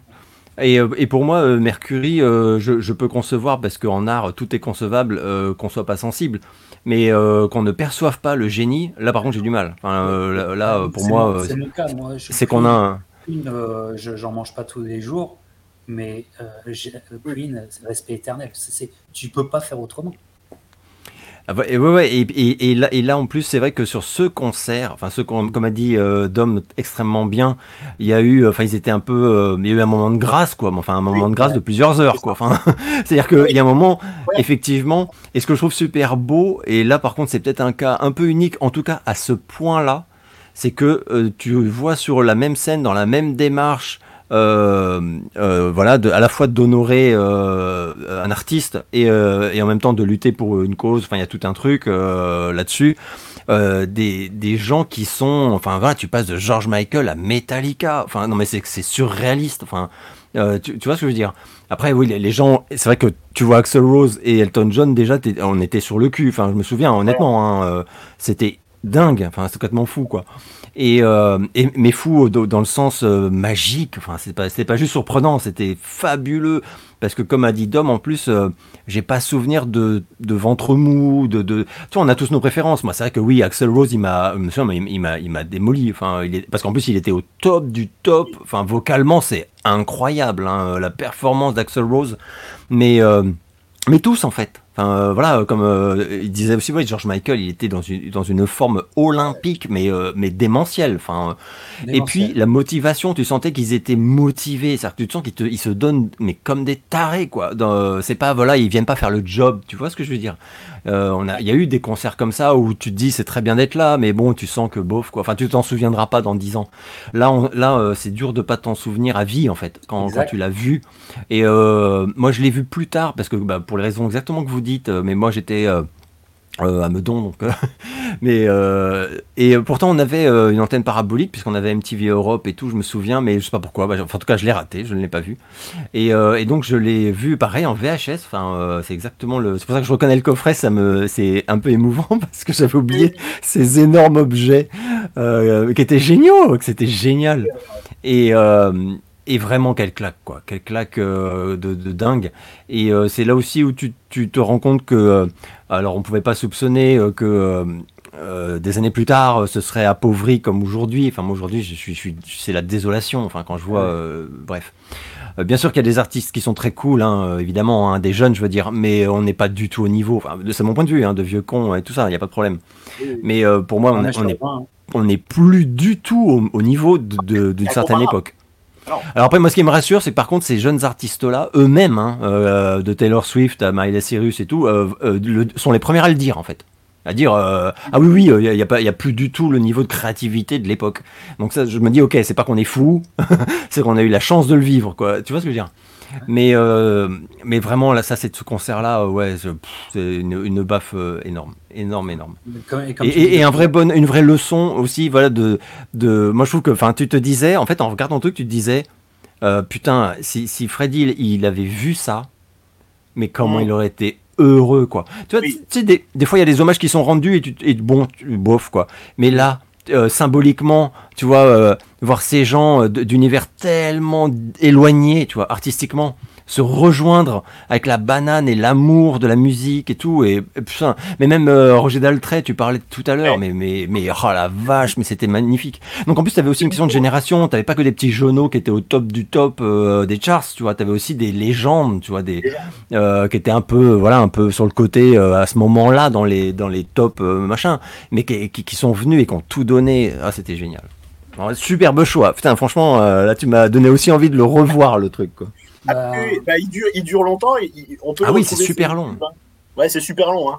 Mais ouais, ouais, c'est incroyable. Un, concert quand, on parle incroyable. De, quand on parle de The Moment dans un concert ou dans un, un moment musical. Il y en a plusieurs. Hein. C'est impossible. Ouais, là, il y en a eu pas mal. Dans son intégralité, quoi. En fait, on ne peut pas passer à côté. Euh, évidemment, on continue le tour de table, mais là, on va faire quelque chose, Alex. C'est en fait toi qui vas prendre euh, la parole. Je vais te faire réagir sur un de tes choix parce que moi, je pourrais rebondir euh, derrière parce qu'il y, a une vraie connexion. Euh, voilà, un petit choix, un moment, the moment qui, qui, fait, qui fait la bascule pour toi. Voilà, je mets euh, en photo. Ah est-ce que tu peux réagir, Alex, à cette photo de Manson qui est dans un documentaire Je m'en souviens très très bien aussi. Et ce moment, explique-le nous. Alors ce moment, euh, juste pour recontextualiser extrêmement rapidement avant d'arriver au moment, voilà, on se souvient tous donc ce documentaire Bowling for Columbine de Michael Moore, qui a beaucoup de bruit, magnifique documentaire, et qui voilà notamment attaquait de façon assez courageuse le problème notamment de, des armes aux États-Unis et du rapport de l'Américain moyen à l'arme à feu, au droit, enfin bon, à la liberté, enfin bon, toutes ces choses-là, et à l'Amérique profonde aussi. Enfin, euh, voilà, euh, c'est euh, aller se frotter au redneck, enfin bref. tout ça parce que, enfin, à la base, donc, en, 99, si je ne dis pas de conneries, deux élèves du lycée américain de Columbine, donc, se sont ramenés avec des, armes à feu et, donc il y a eu une, tuerie, il y a eu 12, 12 victimes de mémoire. Euh, un professeur également, euh, et, euh, et, les deux, et les deux ados se sont suicidés juste après.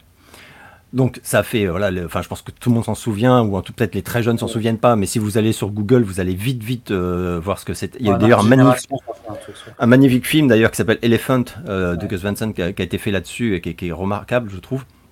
Et il a été dit très rapidement. je préfère euh, Columbine, mais bon, au passage. Ah bah oui, oui, très, moi aussi, mais c'est très différent. Enfin, disons que c'est un peu complémentaire, c'est pas la même ambiance non plus. Mais euh, oui, il a été très vite euh, dit euh, que les deux adolescents euh, étaient de grands fans de l'artiste Marilyn Manson, qui à l'époque était au sommet des sommets. Quand je dis ça, je veux dire qu'il était numéro un aux États-Unis, en couve de Rolling Stone magazine. C'était pas, c'est voilà, c'est pas comme maintenant tout ça. C'était vraiment une méga star euh, point barre en fait. donc une cible aussi, voilà, c'est-à-dire que l'accusé c'était aussi se donner de la visibilité quand on était un média.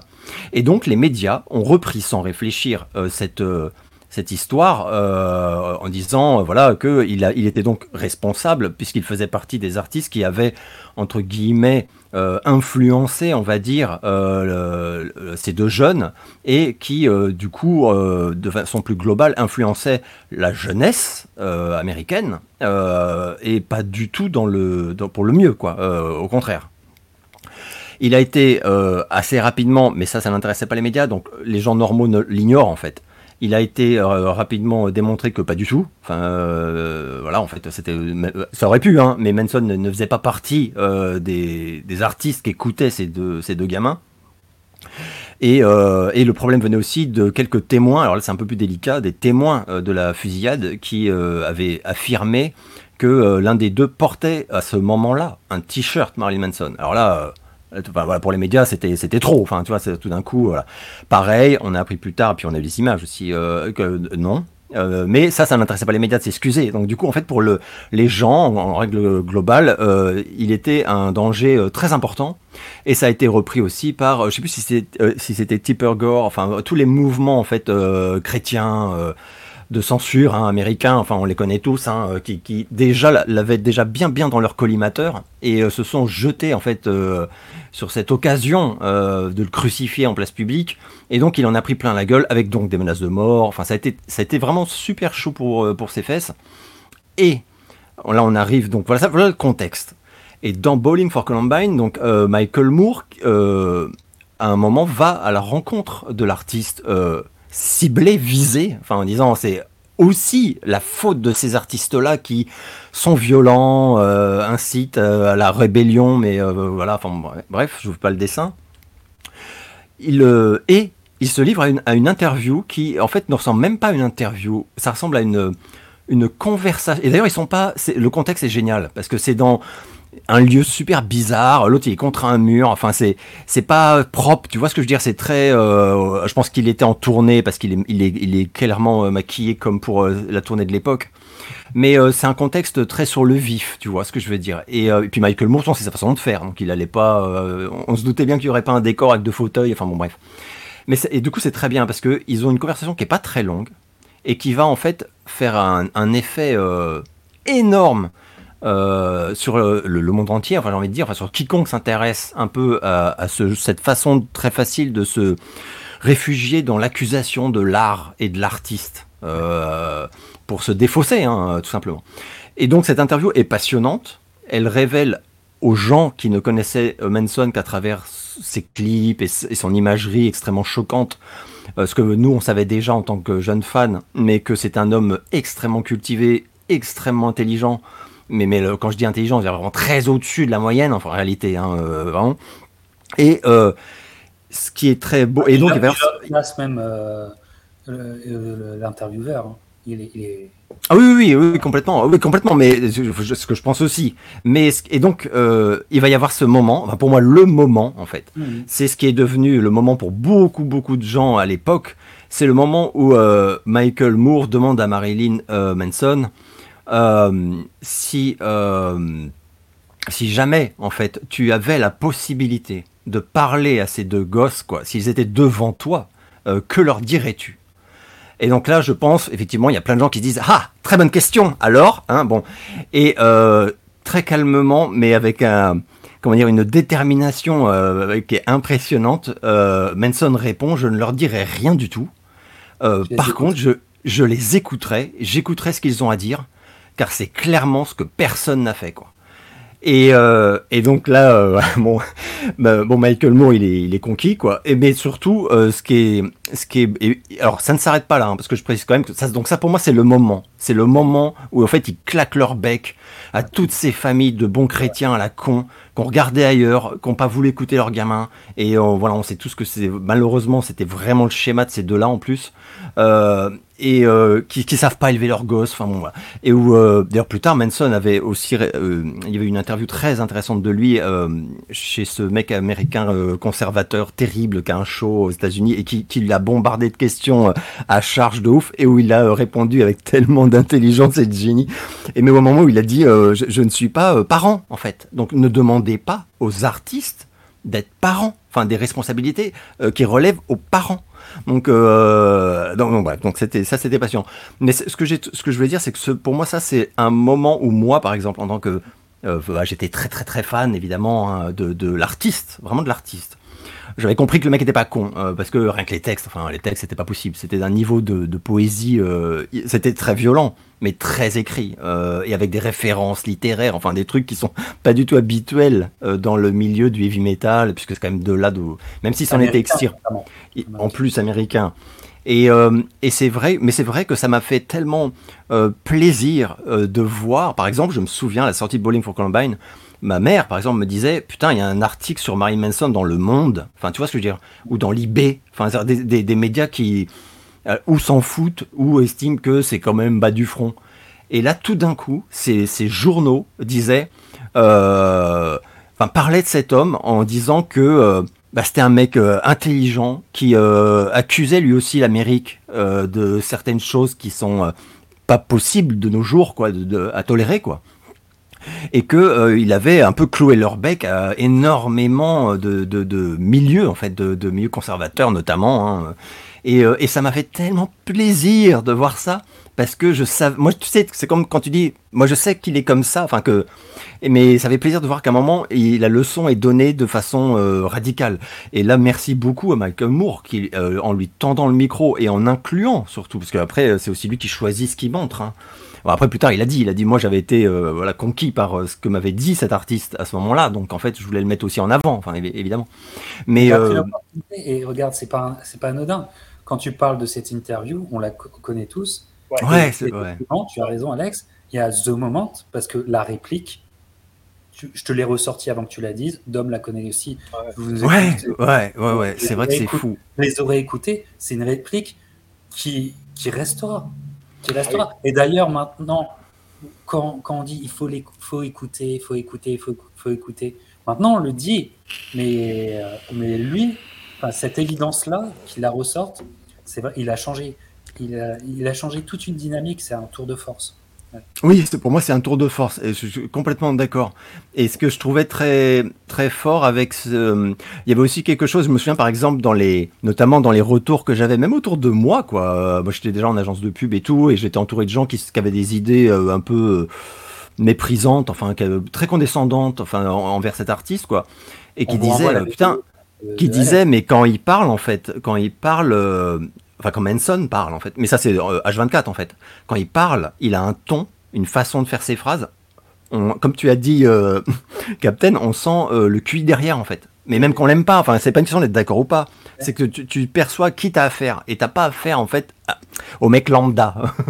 et euh, et c'est vrai que euh, le calme aussi. C'est un mec qui est super calme. Enfin, euh, donc c'est vrai que ça dénote vachement. Enfin, quand tu vois les concerts où le type il est juste déchaîné et, et la vie de tous les jours où il est extrêmement calme et posé où quand il parle tu sens que c'est réfléchi. Enfin. Bah voilà, c'était un peu la découverte pour beaucoup de monde. Et, et c'était aussi montrer que des artistes, qu'il faut pas se fier c'est un peu comme les gens qui pensaient, mais alors ça c'est plutôt nos parents, mais euh, les gens qui croyaient qu'Alice Cooper c'était un danger public. Euh, alors qu'en fait euh, le mec c'était un petit bourgeois enfin tu vois ce que je veux dire? C'est que c'est non c'est un personnage alors la frontière est, plus fragile pour quelqu'un comme Marilyn Manson évidemment mais c'est pas non plus Dr Jekyll Mr Hyde. Mais il y a, y, a, une volonté de, mettre de un amour du théâtre de la mise en scène qui, qui était quand même évident. Euh, et, de voir que derrière, bah, ça demande aussi beaucoup de réflexion, beaucoup de talent évidemment. Mais euh, là, sur un sujet aussi grave, en sachant qu'en plus, euh, mais le pauvre, c'est un peu un truc qui lui tombe visiblement régulièrement euh, sur la gueule dans, dans sa vie, quoi. Mais il n'y était pour rien. C'est-à-dire qu'en fait, euh, non, on n'a pas trouvé des albums de Marilyn Manson chez ces deux gamins, finalement. Euh, non, ils, ils étaient pas fans, quoi. Non, ils avaient pas son t-shirt. Donc en plus, il y était pour rien. Il s'est juste fait poter du doigt parce qu'il était au sommet des charts et que c'était une cible facile, quoi. Mais il y est allé. Et depuis, il en a reparlé au fil des ans et tout. Et il a dit, je savais que ça servait à rien de dire, mais je suis pas concerné, me tendez pas le micro. il, il, il m'écoutait pas, en fait, ces deux-là. Non, j'y suis allé parce qu'il y avait le moyen de faire passer un message. Et putain, mais merci mec, quoi. En fait, il est allé au charbon. Et comme il dit, il dit, euh, moi j'ai eu des menaces de mort. Enfin voilà, euh, pour des Américains, c'était la messe était dite. C'est le cas de dire d'ailleurs. Il fallait me, mettre une balle entre les deux yeux, tu vois. Euh, mais non, il y est allé. Et voilà, putain, bravo quoi. Gros bravo quoi. C'est vrai, c'est vrai, c'est un moment extra musical, mais c'est un, un, moment dans, culturel malgré tout, malgré la tragédie.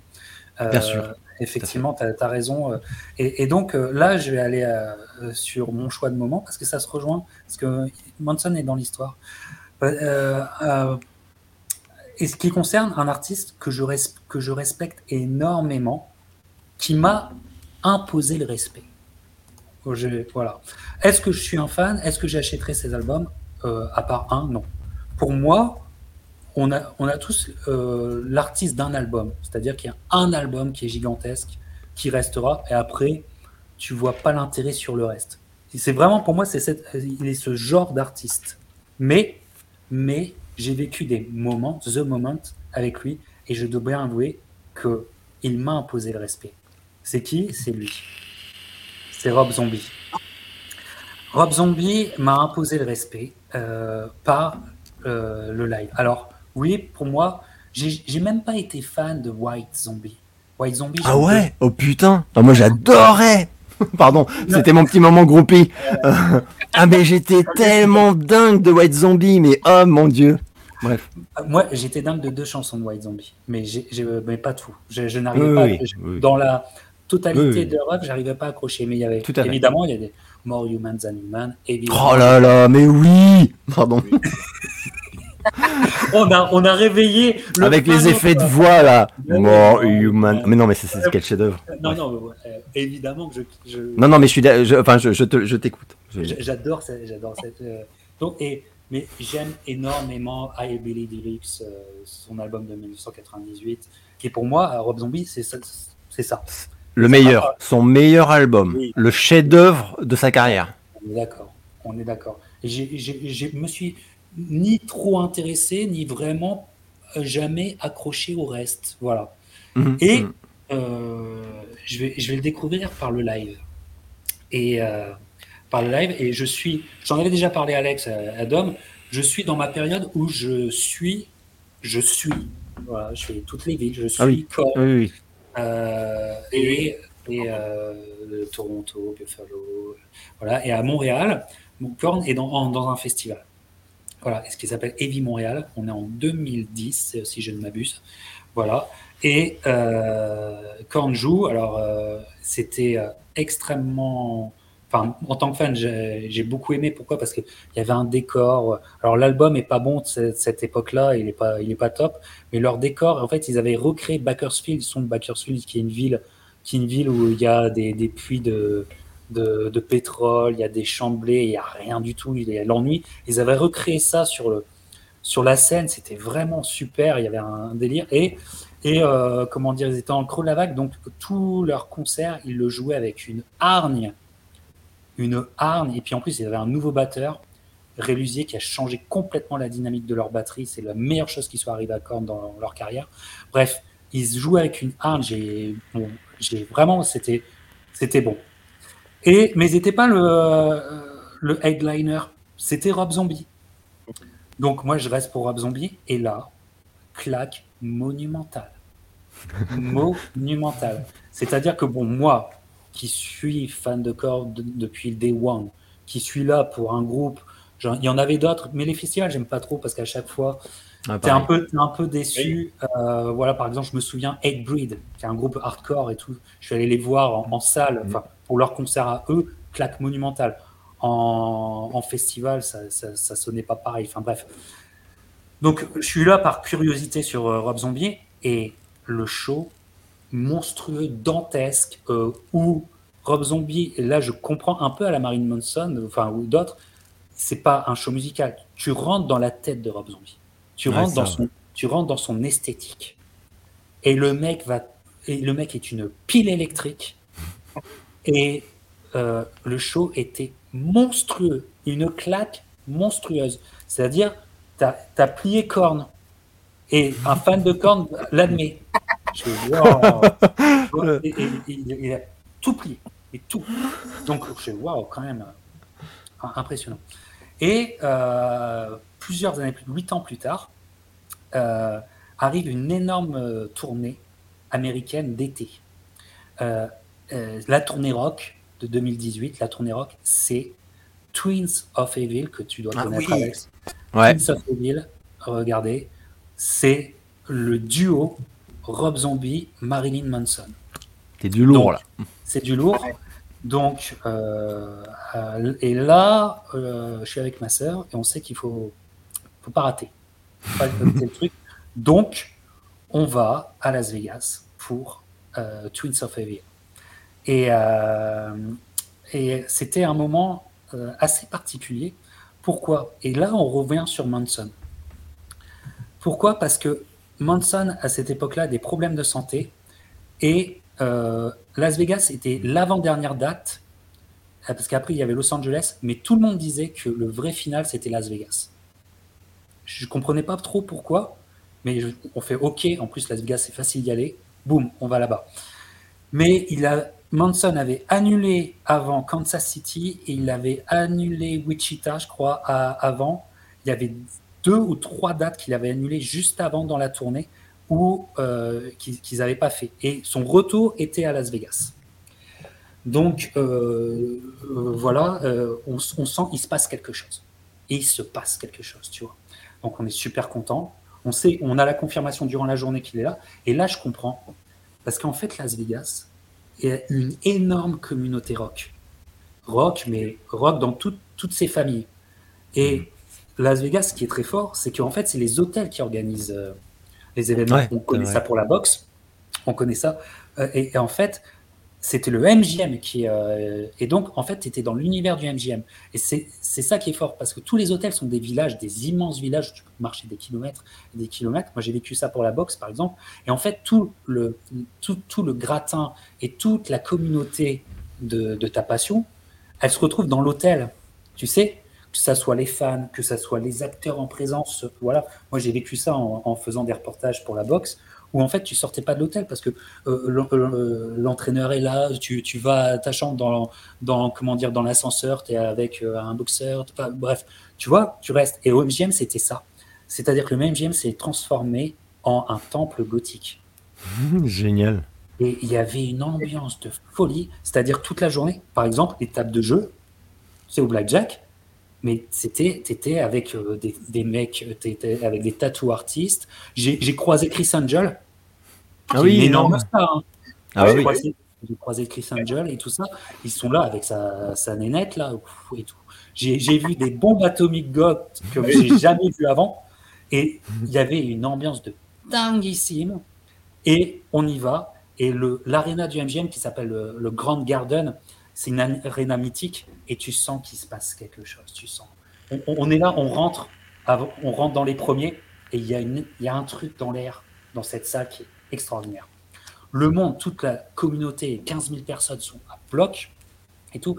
Manson arrive. Et Manson arrive et Manson, euh, Manson, le début, ça va pas.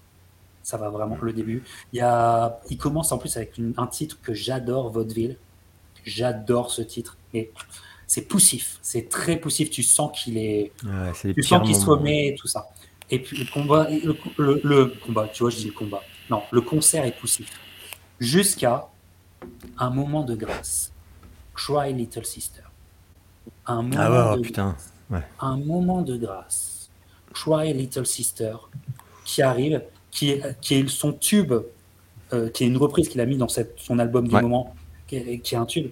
Et là, il, là, il interprète. Là, il fait l'interprète. Oh, bah, bah, bah, bah. Il la voix, quoi. il change. Là, j'ai vu quelqu'un qui, qui était en train, honnêtement, de rater son concert. Ah, oui, pour des effets de santé et tout ça. Il, ratait, il était en train de rater le concert. Tout à fait. Milieu du concert, Cry Little, qui est un moment plus bas, Cry Little Sister, retournage de, de, de, salle, émotion forte. Moi qui avais oublié ce titre, hmm. Oh putain, oh putain, mais c'est fou ce qu'on a vécu. Et le concert se passe beaucoup mieux. Mais le pic, c'est Cry Little Sister. Et la fin du concert, Beautiful People est pas raté. Euh, ça va mieux. Ça va vraiment mieux. Hmm, hmm, Donc, il a, raté le moment parce que pour eux, leur finale, c'était Las Vegas. Et je peux comprendre vu le public. Donc tu fais, ok, ça Et arrive Rob Zombie. Alors Rob Zombie, j'étais resté sur une superbe impression. Huit ans plus tôt, superbe impression. Là, c'est décuplé. J'ai vu un mec faire la fête à son public. Il a dit, on est là pour faire la fête. On est des vieux, mais on est des jeunes. On en a... J'ai vu le mec, j'ai vu le mec traverser le Grand Garden, aller jusqu'au dernier rang en face de la salle, en face de, en face de la scène, le dernier rang en haut, à côté de l'écran géant, qui est un, écran euh, sur le côté. Les, les gens qui connaissent l'endroit sauront. Il a chanté une chanson complètement là-bas avec son public et tout. Il revient, il traverse. J'ai un truc hallucinant, en plus du show visuel que c'est. Ouais, ouais, En plus du show visuel que c'est, un show Living Dead Girl. Je oh. m'en souviendrai toute ma vie mais toute ma vie, le Living Dead Girl de Las Vegas, parce que il, a, il comment dire, il a fait un hommage à toutes les, à toutes les gonzesses de ce soir. Enfin, excusez-moi les, les, filles, mais euh, voilà, donc elles ont adoré les films. Mais visuellement, c'était incroyable avec tout le visuel, toutes les vidéos qu'il a créées pour son, avec les personnages qui arrivent, avec Johnny Five qui était vraiment bon. Sa guitare était vraiment, ils l'ont poussé, ils l'ont pratiquement saturé constamment avec sa guitare, mais ça passait. Et c'est un pliage en règle. Et, donc, c'est un artiste que j'ai vu deux fois dans ma vie. Et je peux vous dire, je n'ai jamais vu quelqu'un plier autant un public de toute ma vie. Est-ce que j'ai acheté plus de choses de lui Non, j'ai acheté des films d'ailleurs. D'ailleurs, au passage, anecdote, euh, Free From Hells, son film, euh, tu sais, Free From Hells, avant le rappel, il y a la bande-annonce de Free From Hells qui est diffusée. est. Et donc, c'est un truc absolument démentiel que j'ai vécu. Rob Zombie, euh, je ne, comment dire, je ne peux que euh, respecter les faits qui ont été devant moi. Ah Respect. Voilà. Euh, voilà les, amis. Je sais pas si vous voulez réagir, mais voilà, ça c'est un gros gros mot. moi, je suis pas, je suis pas surpris. Enfin, je suis, je suis, comment dire, envieux, voilà. Mais euh, parce, que, parce que moi, je n'ai jamais vu, euh, je n'ai jamais vu Rob Zombie euh, sur scène. Ah. ça fait partie des trucs, je sais pas pourquoi, je sais même pourquoi en fait. Après, je je crois pas qu'il soit venu très souvent à Paris, mais et puis c'est une machinerie. Enfin, comme tu dis, il suffit de voir les vidéos. alors pour ceux qui connaissent pas sur YouTube, vous allez vite voir la machinerie que c'est. c'est pas des, des mecs qui se déplacent pour rien. Et malheureusement pour nous, en France, bah, on n'est pas un public très intéressant parce qu'on n'achète pas. Enfin, donc euh, Rob Zombie, il n'a pas de public en France euh, et on peut le, on peut le comprendre. Enfin, il y a un moment, il regarde, c'est pas intéressant de venir en Europe. Euh, enfin, surtout en France. Mais, mais les vidéos tournées de concerts, enfin, c'est inouï. C'est inouï parce que et en plus pour moi c'est un peu un cas et là, tu confirmes complètement mon ressenti de spectateur face à des vidéos. C'est que c'est un des très rares artistes où même quand il y a une, une, voilà, une infrastructure monumentale, hein, mais vraiment hein, monumentale, euh, les gens qui connaissent pas, ils sont pas prêts. Hein, c'est euh, c'est genre du niveau de Kiss. Enfin, il y, a rien. D'ailleurs, c'est un immense fan de Kiss et il y, a rien à envier. C'est énorme. Mais qui a une telle présence, en fait, que c'est c'est pas du cache-misère, c'est pas c'est impressionnant parce qu'il y avait une, une statue de 8 mètres. Non non non non, c'est impressionnant parce que c'est impressionnant point barre en fait. Et, euh, et le mec, c'est un démon, enfin, qui virevolte, effectivement. Et on le voit très. Ça, par contre, c'est très bien filmé. Enfin, il est. Waouh. C'est des grosses claques et ça donne super envie euh, d'y être. euh, tu sais, il y a des vidéos de concerts où tu regardes et t'es juste content de regarder. Tu dis, c'est cool. Et il y a des vidéos où t'es dégoûté. Tu, tu, tu, vois la, la foule, quoi. Et tu te dis, oh la vache, les vénards, quoi. Parce que. Comme tu dis, il y a une espèce de communion, un truc de dingue. Il y a un esprit de fête et il nous l'a dit. Voilà quoi. Après, Rob Zombie, j'aime beaucoup ça. Ouais, pour ça. J'ai vécu une fête gothique magnifique, une fête joyeuse en plus. Il a mis. Ouais, ouais, ouais. Mais c'est ça que j'aime bien aussi chez Rob Zombie, c'est que euh, c'est pas, c'est pas, comment dire, euh, c'est fun. C'est la, passion du fun, quoi. Et euh, et c'est un truc où tu peux euh, où t'es pas voilà c'est pas un mec euh, c'est pas forcément premier degré il y a beaucoup de dérision euh, enfin c'est comme avec son art enfin là on, quand on connaît un peu le bonhomme tout ça quoi mais et ça j'aime beaucoup ça. Il est lui en fait il est quelque part entre un Alice Cooper euh, un kiss quoi et, euh, et, des gens un peu plus sérieux premier degré euh, bah, comme Manson par exemple où ça rigole jamais enfin c'est pas l'humour n'a pas sa place quoi mais et, franchement et gros respect quoi gros respect pour pour le bonhomme et puis il a sa patte il a sa patte, enfin vraiment. Hein. Moi, au début de White Zombie, et puis Rob Zombie, c'est, enfin quand il a Hellbilly Deluxe surtout pour moi, c'est vraiment, c'est vraiment l'album. Enfin, je me souviendrai tout le temps de la sortie de ce disque. Quoi. Moi, je l'avais mis et je me disais, ah bah ok, ça commence par la meilleure.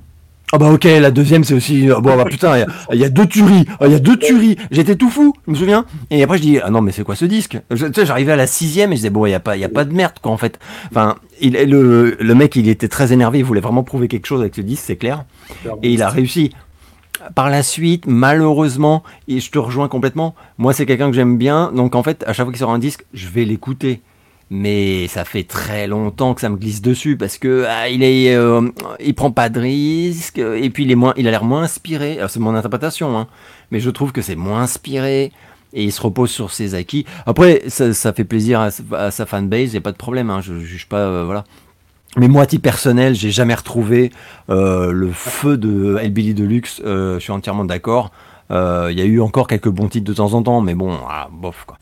Euh, par contre, le bonhomme, il est génial. Je trouve que c'est un mec super intelligent, euh, qui, est passionnant. Enfin, son, sa, passion du cinéma, évidemment, euh, la, carrière de réal et tout.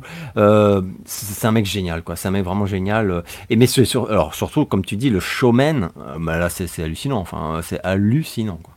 Donc, je, te crois sur parole, en tout cas, quand tu parles d'un moment fou, quoi. Je, je ne suis pas étonné.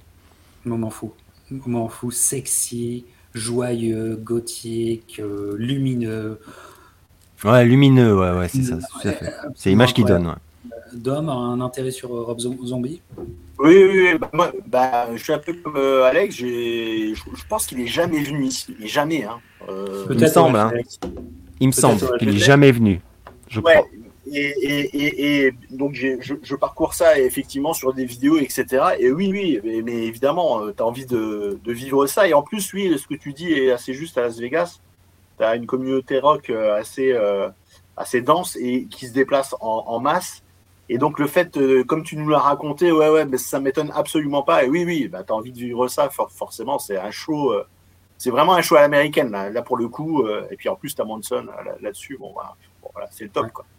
Ah, c'est top.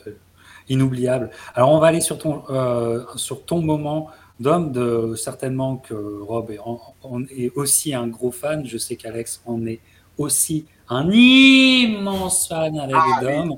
Voilà, et je vais me délecter de vous écouter, mais, mais toi, il y a quelque chose euh, très important pour toi, Dom. The Moment, c'est celui-là. Oh, yes. Donc, donc c'est le concert d'Elvis à Hawaï. Donc j'étais pas né, hein. j'étais pas né.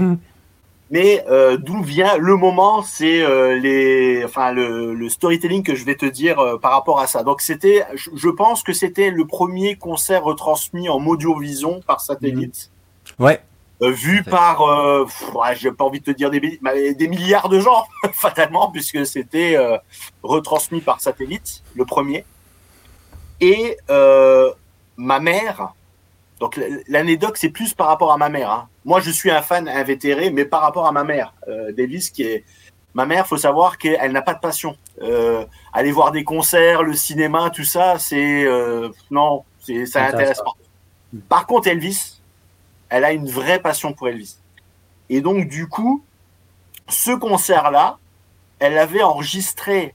Euh, donc, quand c'est passé, hein, je ne sais pas si ça a été passé en direct ou en différé. En fait, c'était en audiovision. Et donc, elle avait enregistré, mais parce qu'il n'y avait pas de magnétoscope, évidemment, mais par un magnétophone. Tu sais, les vieux magnétophones à cassette, avec le micro que tu branchais, tu sais, le truc, pour avoir. Ah, vache euh, Ah ouais, d'accord, ah putain, je viens de ah comprendre. Ah bah, c'était système D, hein. Euh, pour te dire, pour que ma mère fasse ça, c'est pas du tout son genre. Hein, c'est qu'elle était incroyable. Elle, elle, pensait pas euh, que ça allait sortir en disque ou en cassette, etc. Donc elle voulait immortaliser ce moment-là. Et donc, j'ai une cassette Philips, il faudrait que je la retrouve, elle doit être chez mes parents. Hein. Donc, de l'enregistrement de, de, ce concert, à savoir que moi, je suis né en 77, en novembre 77, et que Elvis est mort euh, ben, le 15 août, 16 août 77 euh, de la même année. Donc, je pense que prénatalement, ma mère a beaucoup écouté avant que je, naisse. Et donc, du coup, peut-être qu'il m'a, transmis, euh, m'a transmis, voilà, le virus d'Elvis, que pour moi, c'est on peut pas faire plus iconique. bien sûr, il y a Michael Jackson évidemment, mais, regardez euh, lui. Voilà, je, t'ai envoyé cette photo là parce que bien des années euh, plus tard, donc j'ai pu voir le concert. Donc il y a toute une arrivée en hélicoptère, on lui met 250 colliers de fleurs. Enfin bon, c'est incroyable. Et euh, surtout le alors voilà c'est ça le moment le moment en fait oui le concert est incroyable parce que c'est un best of de tout ce que j'aime chez Elvis hein, personnellement hein j'ai un vinyle qui reprend un peu euh, voilà euh, ces lives là.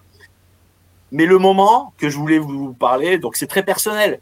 C'est-à-dire qu'on est au, au début du téléchargement d'Internet, donc on a pu, j'ai pu me procurer finalement, parce que même en DVD, c'est sorti très tard, hein, le Aloha Format Hawaii. Hein, euh, les copies étaient très difficiles à avoir. Et donc j'avais pu. En plus, il y avait du split screen et tout, c'était super bien filmé. Hein. C'est incroyable, c'est du De Palma. Et donc, du coup, j'avais pu euh, télécharger, bien sûr, euh, illégalement euh, ce concert-là en DivX, tu sais, les VCD, enfin bref, tu sais, les trucs de l'époque. Les DivX, putain, j'avais oublié. Énorme. oui, très bien. alors écoute bien. Donc, je mets ça salon et ma mère était dans la cuisine dans une autre pièce à côté. Et donc, on a l'entrée en hélicoptère, etc. Et retentit comme à chaque début de concert, Also Sprach Zarathustra. Et ma mère, je vois ma, ma mère débouler, pas, pas venir, débouler, et je vois sur son visage, ah, c'est Elvis. et donc, on voit l'entrée d'Elvis, mais le charisme d'Elvis, bon, Alex connaît, euh, je pense, mais l'entrée sur scène de ce concert-là, donc avec le. Ah oui, oui, ah oui, oui. La ah ceinture, au top, fit, ah euh, le charme, euh, c'est une, c'est une, œuvre d'art, hein, c'est un tableau. Hein. Et là, je vois la passion de ma mère dans les yeux de ma mère. Ça m'a fait, oh, même encore maintenant, ça me fait un truc et même moi, j'ai dit, quand je l'ai vu là, euh, arriver sur scène, ça me, ça me faisait un truc, mais c'est le, le, Christ. Ah ouais, non, mais il y a vraiment un truc comme ça à cette période-là en plus, mais euh, complètement d'accord, complètement d'accord. Ah, mais, mais, et donc ce moment-là qui est très personnel par rapport à ma mère, j'ai vu euh, la passion dans les yeux de ma mère, oh, mais ce que pouvait être une icône comme Elvis Presley, qui sur le concert là est absolument incroyable. Euh, ouais, au top du top du top. Ah ouais. Ah ouais. Euh, qui est euh, vocalement tout. Oh, putain. Ah, ouais, énorme. Regarde, regarde, voilà. Enfin, qui est qui est assez bien retranscrit dans le biopic hein, ces années-là et puis. Ouais, la, la, performance, la performance de ce que de ce qu'était Elvis, qui était oh, là voilà, on parle d'une star, mais au-delà de la star, quoi. C'est l'iconisation du chanteur et de tout ce que ça comporte. Et donc là, oui, c'est euh, c'est très personnel, mais je pense qu'Alex est un peu d'accord avec moi quand on voit euh, l'entrée, euh, on voit, on voit au-delà d'un chanteur, quoi. C'est incroyable. Enfin, pour moi, c'est incroyable. Voilà. Oh, putain, mais ton anecdote, elle est, elle est trop émouvante. Je trouve ça magnifique. Ouais. Ouais, ouais, je trouve ça magnifique parce que parce qu'en plus, je vois, je vois très bien. Je vois très bien ce que tu veux dire parce que moi aussi, j'ai un, un, peu ça aussi avec ma propre mère en fait. C'est-à-dire qu'elle est quelqu'un de très posé. Alors la, mienne, elle, elle, consomme beaucoup d'art, mais ah. il y a très peu de choses qui vont la, qui vont la, elle, elle, est pas fan, quoi. Tu vois, c'est qu'elle va dire euh, oui, euh, c'est très bien. elle, elle, intellectualise beaucoup en plus, donc euh, elle va être très dans le raisonnement. Elle est pas dans le comme moi, je suis, ah, je suis tout fou, voilà. Et, et c'est vrai que et c'est vrai que je vois très bien ce que tu veux dire. Enfin, et je trouve ça magnifique. Et c'est le cas. ce qui est beau, c'est qu'en fait, je trouve que ton histoire, elle, elle est symbole, elle symbolise en fait le cas de millions de gens qui qui en fait étaient très calmes et posés sur à peu près tout et perdaient un peu leur sang-froid euh, dès qu'Elvis était concerné. Et pour ça, c'est, enfin, je pense que pour les jeunes, notamment, c'est très compliqué de, percevoir ça, quoi. Euh, ça me rappelle cette interview de Whitney Houston qui racontait, euh, enfin, dont, la mère avait été choriste pour Elvis.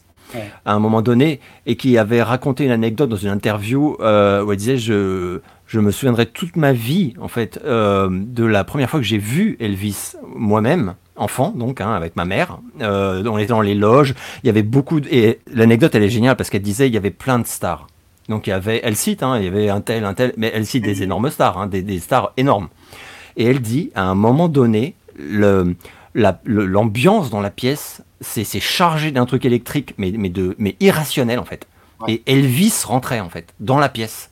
Et, et j'ai vu tous ces gens qui étaient eux-mêmes célèbres, eux-mêmes machin, avoir les yeux qui brillaient, euh, se mettre à bafouiller. Enfin, euh, et c'était là, comme tu as très bien dit, en fait, c'était la, c'est la star des stars en fait, à un moment. C'est-à-dire qu'il y a une espèce de, de level où euh, tes stars à toi étaient des fans de ce mec. Et, et ça, pour le comprendre, c'est vraiment chaud parce que y a, Elvis, c'est un cas assez unique. On, on, pense à Michael parce que Michael a dominé le, le, le monde, en fait, artistiquement parlant, un peu. C'est ce qui s'en rapproche le plus, quoi. C'est vrai qu'il y, a eu une époque où les, vedettes étaient elles-mêmes euh, un peu des fans de Michael. Mais euh, Elvis, c'était chaud. C'était chaud. Euh, et, d'ailleurs, il y a une interview aussi de Eddie Murphy qui est géniale dans ce, dans ce, ce qui va dans ce sens et où il, cite Michael. Et il dit le plus proche, c'est Michael. Mais Michael, en fait, n'a jamais atteint ce que Elvis avait atteint. Et il parle notamment aussi de la communauté noire. Et il dit, parce qu'il dit, il dit en tant que jeune noir, bon, c'est Eddie Murphy, quoi. Donc il dit, Elvis, il nous a, on lui doit, mais on peut même pas énumérer ce qu'on lui doit en fait. Euh, mais euh, et c'est vrai que alors pour revenir à ce, à ce, concert là, moi je j'ai découvert très tard, enfin euh, adulte, enfin mais mais ah putain. Et moi c'est je crois que c'est ce concert qui a achevé de me faire dire régulièrement je dis et je sais que c'est pas la majorité des gens qui apprécient Elvis, mais moi la fin de sa vie entre Beaucoup de gens disent non, mais c'est quand même le moment où bon, ah, c'est quand même pas le grand Elvis. Le grand Elvis, c'est les années 50, c'est ceci, cela, machin. Et je dis ouais, mais en fait, moi, le Elvis qui me touche euh, le plus, c'est euh, pas celui-là. C'est euh, le Elvis post 68 et jusqu'à sa mort. Et jusqu'à sa mort. Et là, par exemple, celui-là, c'est 73. Et 73, comme tu l'as très bien dit, Dom, le mec, il défonce, mais il défonce avec son passif, sa maturité, euh, l'homme qu'il est à ce moment-là. Et moi, je préfère. Enfin, cet homme-là, en fait, il me percute plus, en fait, que le très jeune euh, beau gosse euh, qui, qui voilà, qui, est très bien hein, et qui a fait beaucoup à l'époque. Mais là, waouh Et mais même et là où en plus, comment dire, j'assois ce que je dis aussi avec les, les chansons.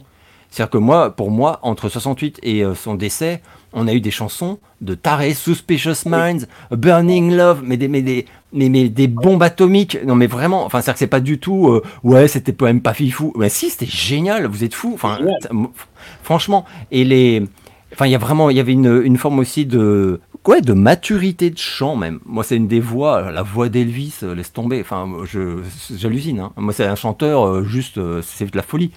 Et, et ce concert-là, il était, en même temps, on le sentait motivé. C'est le concert euh, que le colonel lui a proposé. Enfin, c'est horrible. Ça, moi, ça me fait tellement de peine d'entendre ça, quoi. C'était genre, non, tu ne partiras pas en tournée européenne. Non, tu ne feras pas ce dont tu rêves. euh, avec 10 000 excuses bidons.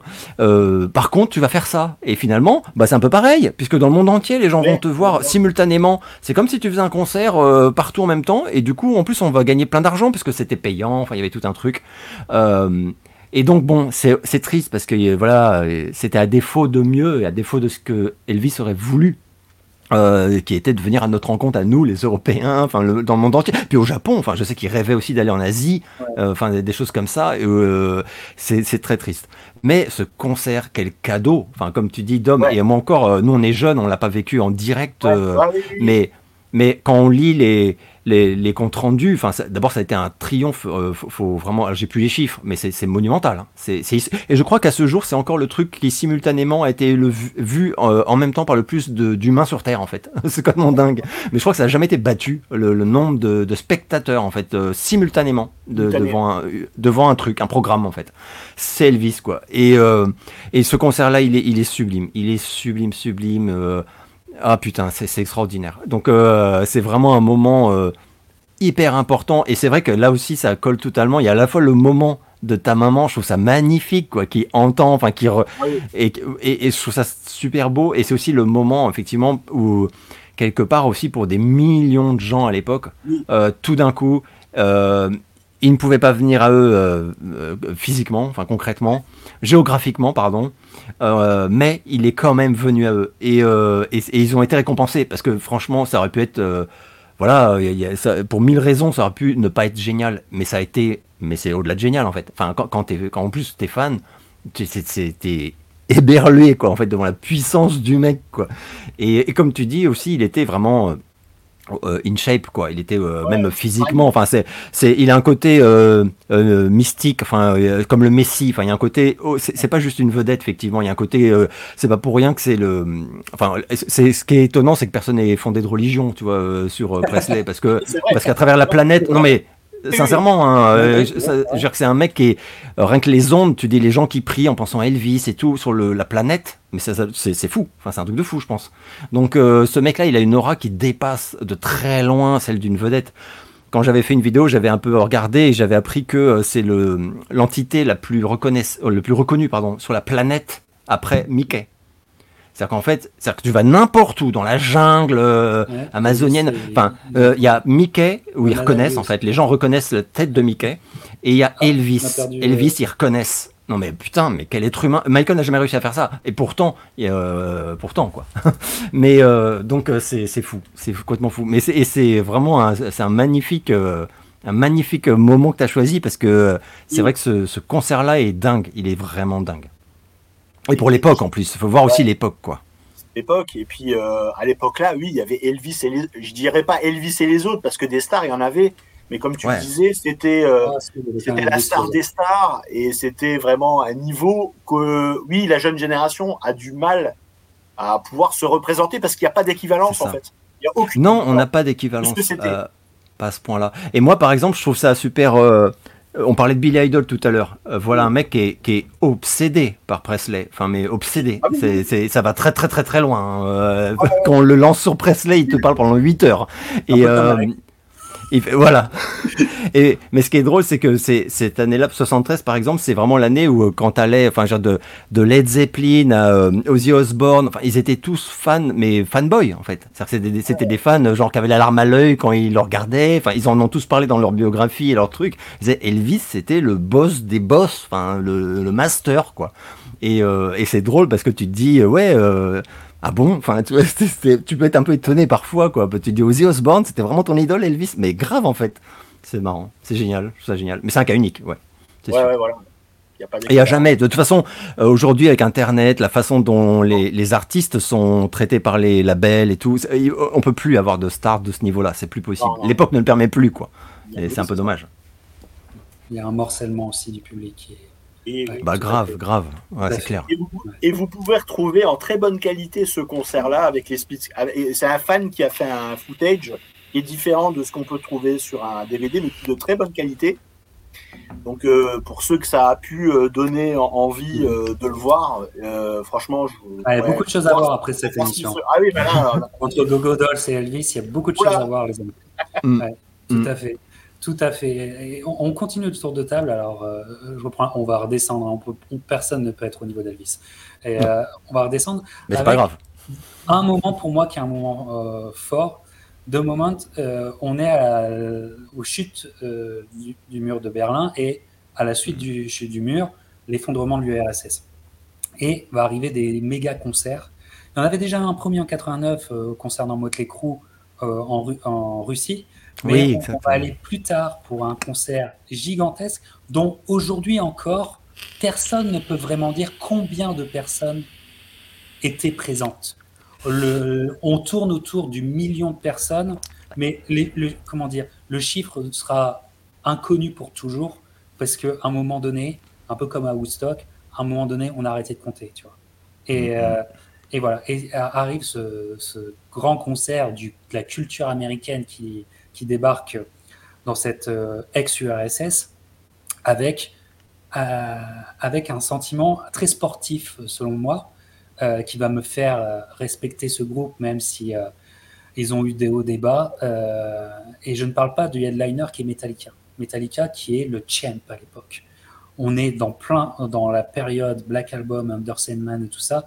Ils sont au firmament. Hein. c'est jet privé, tout ça, ils sont au firmament.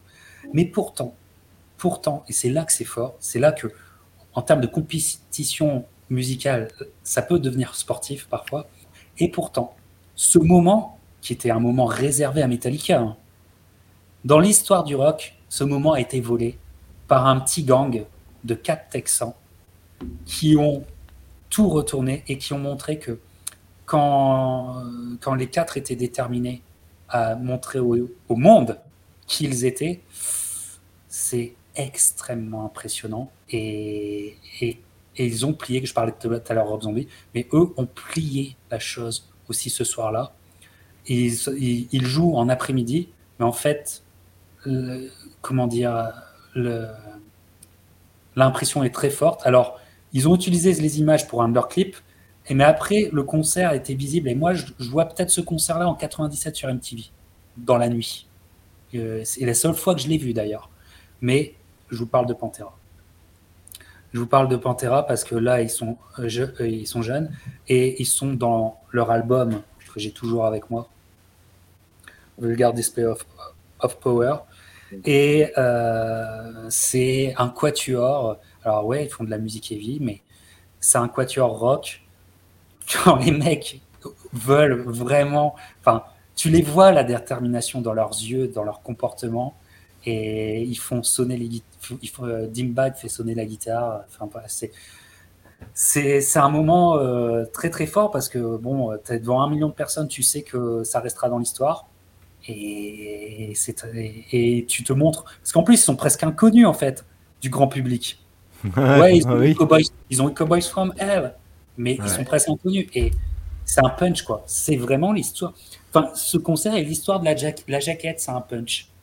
Voilà, voilà. Je n'ai pas besoin d'en dire plus, mais, mais voilà, comment vous ressentez la chose. Ah bah moi, alors, euh, moi, Pantera, donc, euh, surtout dans ces années-là, euh, c'est vraiment un groupe. c'est marrant parce que j'en parlais encore l'autre jour. je sais plus avec qui qui me disait, mais, mais comment tu, tu ah bon tu aimes Pantera? L'info passait pas et mais je disais oui, mais mais mais euh, celui-ci, euh, c'est vraiment un album de taré, quoi. Enfin, il y avait déjà eu Cowboys from Hell, déjà, moi, ça m'avait. Euh, pour moi, les, trois premiers, c'est des chefs-d'œuvre. du, Far Beyond Driven, c'est. Ouais, Far Beyond Driven, voilà. C'est pour moi là, les trois là. oh là là, mais non. Mais et puis même même au niveau Cemetery Gates, tout ça. Enfin, oh. en fait, même même quand ils vont dans des des choses un peu plus accessibles. Euh... J'ai mis ces Gate en, en, comment dire, en musique de, de mon post euh, Instagram. C'est incroyable, Alex. ah ouais? Ah putain, non, je sais pas, j'ai pas vu. mais bah voilà, bah, tu vois les grands esprits. Non mais quel chef-d'œuvre cette chanson, mais quel chef-d'œuvre de fou quoi. Euh, donc voilà, après voilà, on sait Anselmo, euh, personnalité très compliquée. Euh, voilà, on est on n'est pas là pour euh, ouvrir le, le dossier des débats. Tragédie, on parlait de tragédie avec Columbine, mais la tragédie des frères Abbott. Dimbag. Ouais. Exactement, mais, mais là, c'est à ce moment-là, c'est vrai que je pense que, euh, comme tu le dis, évidemment, ils n'ont pas la popularité d'un Metallica ou euh, d'un truc, même si ils, commencent à, se faire leur place. Mais déjà, c'est tellement extrême. Enfin, c'est pas, c'est pas une musique qui peut euh, atteindre. Enfin, Metallica, mine de rien, effectivement que c'est, que c'est bourrin, mais c'est quand même très, très mélodique quand même. Enfin, il y a quand même un truc qui fait que c'est pas par hasard. Enfin, qu'il y a un moment, ils étaient numéro un régulièrement. C'est que c'est possible. Pantera, c'est plus compliqué. Euh, mais, euh, mais là, sur ce, je me souviens de, alors, je me souviens de, effectivement, de cette performance. Et, euh, et tu parlais ouais, de showman, tout, enfin on parlait de, et on parle beaucoup ce soir finalement de concerts et C'est intéressant d'ailleurs parce qu'on s'était pas concerté tous les trois et on aurait pu choisir des clips, enfin ou d'autres trucs, enfin et on a beaucoup, il y a beaucoup, de concerts. Et, et là c'est vrai que c'est un peu la magie de l'imprévu. C'est-à-dire que tu te dis, il est clair que quand on va repartir, l'artiste qui nous aura marqué, euh, bah, c'est Metallica ou, euh, ou, autre chose, tu vois. Et, mais non, en fait, t'en sais rien. Et t'es pas à l'abri d'une surprise. Et je trouve ça super beau. Et c'est comme quand j'ai des potes qui reviennent du Hellfest en me disant, bah, j'y étais allé pour tel groupe, tel groupe. Et, mais finalement, le coup de massue, c'était tel groupe, donc j'avais rien à foutre. Enfin, euh, tu vois ce que je veux dire? C'est ça qui est génial. même ça les, les shows en, en club, enfin, rater la première partie, pour moi, c'est rater le concert. je veux dire, parce qu'il faut toujours les, faut toujours aller voir la première partie. Tout à fait, tout à fait. Donc, euh, donc, euh, donc, voilà, donc voilà, donc moi ça, ça me, ça me parle forcément. Et en plus, euh, alors Pantera, un autre groupe que j'ai jamais vu en concert, et je suis bien, je suis bien dégoûté parce que surtout pour J'aurais aimé surtout les voir, je le dis franchement, hein, euh, ça a l'air de redevenir très bon en ce moment en concert. c'est le grand retour là, c'est le gros gros retour. Et il se passe des choses vraiment belles et en plus j'ai l'impression que c'est ce qui fait plaisir, c'est qu'il y a quand même beaucoup de gens qui mettent un peu d'eau dans leur vin vis-à-vis d'Anselmo et qui voilà, euh, enfin il y a une forme de tolérance que je trouve assez belle parce que c'est vraiment pas la mode en ce moment. Et le mec, il aurait pu être enterré définitivement avec ses casseroles. C'était voilà. Et non, c'est pas ce qui se passe. Et je trouve ça super beau à voir. mais mais moi, le Pantera qui me fait euh, complètement délirer, rêver, quoi, c'est le, jeune Pantera. Évidemment, c'est le Pantera des premiers disques. Euh, parce que quand tu vois les images, mais waouh, mais euh, voilà, c'était une un gang, quoi. Les mecs, c'était même pas un groupe, c'était un gang, quoi. Ils se ramenaient, boum. Donc, donc ça fait vraiment. Un gang. Un gang. Ah ouais, ça fait vraiment. c'est unique. Je fais, encore un comparatif sportif, mais moi, Pantera 92, c'est Mike Tyson. Ah bah oui, oui, oui, oui, oui, oui, oui, bah 92, euh, tu m'étonnes. Donc, euh, donc euh, ouais, donc je comprends complètement. Tous vos choix me, font super plaisir parce que c'est des trucs en plus, c'est marrant, hein, sans être concerté, c'est drôle. Ah on se rejoint, Edom. Pantera, tu veux une réflexion? Oui, on en avait parlé il n'y a pas longtemps justement de, des concerts en fait. Qui, et, donc du coup, il n'y a pas longtemps, il y a plus d'un an. Hein. Oui, euh, ouais, le temps. Oui, c'est vrai, il y a plus d'un an. Oui, oui, il y a plus d'un an. Ouais, ouais, carrément. Et justement, on se posait la question et puis ça a tiré notre curiosité de les voir euh, maintenant, quoi. Hein, du coup, euh, parce qu'on avait vécu leur parcours et tout ce qui s'est passé. Hein, et Dieu sait qu'il s'en est passé des choses. Hein. Et donc du coup, euh, ouais, ouais, non, mais c'est, ouais, ouais, c'est un groupe, euh, ouais, effectivement, ouais, comme tu dis, c'était, effectivement, c'est le bon adjectif, c'est un gang, en fait, quand ils sont arrivés, ouais, c'est exactement ça, ouais. Ouais, qui, qui, euh, on était dans, c'était real, tu vois. Ah ouais, ouais, C'était real. voilà. C'était génial. Rappelons qu'il donne cette impression-là quand Metallica est à son firmament. Ah oui, c'est. Hmm. Quand la compétition est la plus élevée sur la scène la plus élevée sur la scène. Mais il y a un truc que j'adore, il y a un truc que j'adore euh, euh, dans ce milieu-là, euh, le milieu du heavy metal, c'est que quand même on a la chance dans ce milieu d'être face à des gens qui sont tellement passionnés par cette musique, en fait, que même les vedettes sont fans. Et on parle de Metallica, et moi, il y a, y a un truc que j'ai toujours adoré chez Metallica, donc, euh, et j'inclus tout le monde, donc euh, tous les membres, c'est euh, que quand ils sont, quand des jeunes groupes ont débarqué et que eux, à titre individuel, personnel, ils étaient fans, quoi, ils les ont toujours aidés, ils ont toujours parlé d'eux dans les interviews, et, et ça, c'est, plusieurs groupes ont fait ça. Et ils ont fait ça ils ont fait ça pour Pantera parce que je me souviens que pour Pantera, euh, les, mecs ils disaient quoi. Ils disaient mais les, petits gars mais putain mais nous on écoute ça du matin au soir en fait. Enfin et je trouve ça génial parce que quand, quand t'es un gosse et que tu lis ça et que c'est tes idoles qui disent il y a ce mec là c'est ou, ou, ce groupe là c'est génial bah t'y vas hein, tu fonces hein. surtout qu'à l'époque début on est début de 90 il n'y avait pas internet ni rien enfin donc euh, t'allais à la Fnac et t'achetais le disque comme tout le monde quoi. Donc en plus ça faisait vraiment vivre le groupe enfin tu, tu les portais en fait euh, complètement quoi. Et euh, Metallica ils ont ils ont quand même vraiment régulièrement fait ça trouve ça vraiment et même récemment hein, ils ont ils ont fait la, une promo de dingue pour Ghost enfin moi qui adore le groupe Ghost. Quand Ghost a démarré euh, tout le monde s'en foutait et par contre les gens disaient mais c'est quoi ce t-shirt euh, de marqué Ghost que euh, que les mecs ils portent à leur concert voilà quoi. Je trouvais ça génial. Et ils les ont vachement vachement vachement aidés. Et, et, puis pareil enfin pour plein d'autres trucs hein, je trouve ça génial mais, et ça c'est vraiment le côté tribu je trouve ça super cool ça me rappelle cette petite vidéo qui, est devenue un peu virale il y a six mois ou un truc comme ça où ils sont à un concert de Judas Priest euh, dans la fosse et où ils sont, euh, ils sont là, euh, ils sont là, mais comme des purs fans en fait. C'est juste que c'est Metallica. je trouve ça génial. C'est super beau. Et d'ailleurs, Rob Alford, il avait sur son compte, je sais plus si c'est Insta, ouais c'est Insta, je crois. Il avait repartagé le truc en, disant mais putain pour me rendre heureux faut juste voilà que je vois ça et c'est bon je suis heureux je suis heureux quoi c'est les poteaux et c'est les poteaux qui kiffent ma musique enfin tu vois c'est génial je trouve ça génial Judas Priest immense groupe également. Donc en plus, toi, tu te dis, c'est des ces mecs-là, il y a un côté euh, d'entraide que je trouve génial, même si on sait très bien que c'est aussi un business et que c'est pas tout rose. Mais euh, dans la pop, il n'y a pas trop ça, par exemple. Et on le trouve souvent dans des musiques un peu extrêmes. ça existe aussi dans le rap, par exemple, c'est vrai. Dans le rap, ça existe, c'est sûr. Euh, on l'a vu avec Eminem, des, gens s'entraident et se, se, portent vers la célébrité mutuellement. Mais c'est assez rare, quoi. Et dans la pop, pas du tout. Enfin, moi, j'ai rarement vu ça. Donc ça, c'était, c'était aussi très cool, euh, ce, truc-là lié à Pantera, quoi. Alors Alex, tu vas, tu vas continuer à, garder la parole parce que tu vas t'expliquer sur ce choix. tu vas t'expliquer. On va changer de ton maintenant. comme, tes amis qui te demandent de t'expliquer sur ton amour de Pantera, on va, on va s'expliquer sur. Mais on partage cet amour-là. On en a déjà parlé en émission. On en a déjà parlé en émission, mais tu veux, tu as un the moment avec cet artiste. Raconte-nous. Ah oui. Alors, euh, je tenais à, Enfin, je tenais. Euh, en fait, j'y ai pensé tout à l'heure. Je le dis franchement. Hein. J'y ai pensé tout à l'heure et je me suis dit, euh, ça me ferait plaisir de, placer un, moment, un moment qui est récent, en fait. Un moment qui soit pas un truc mythique d'il y a 20 ans ou 30 ans, etc. Et à ma grande surprise, j'en dois un réel à John Bon Jovi et ça date d'il y a même pas deux semaines. Wow où euh, alors euh, il a donné une, une, interview, enfin il était invité en fait euh, à une conférence en fait, c'est les conférences Polestar en Californie, enfin il a fait plusieurs trucs.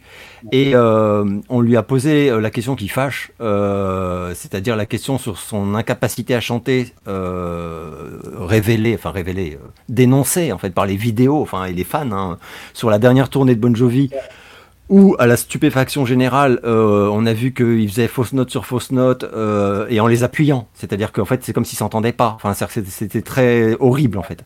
Et, euh, et même des problèmes de, de, de souffle. Enfin, enfin bref, c'était horrible à voir. Enfin, franchement, moi j'avais l'habitude de voir des photos catastrophiques de Motley Crue avec Vince Neil.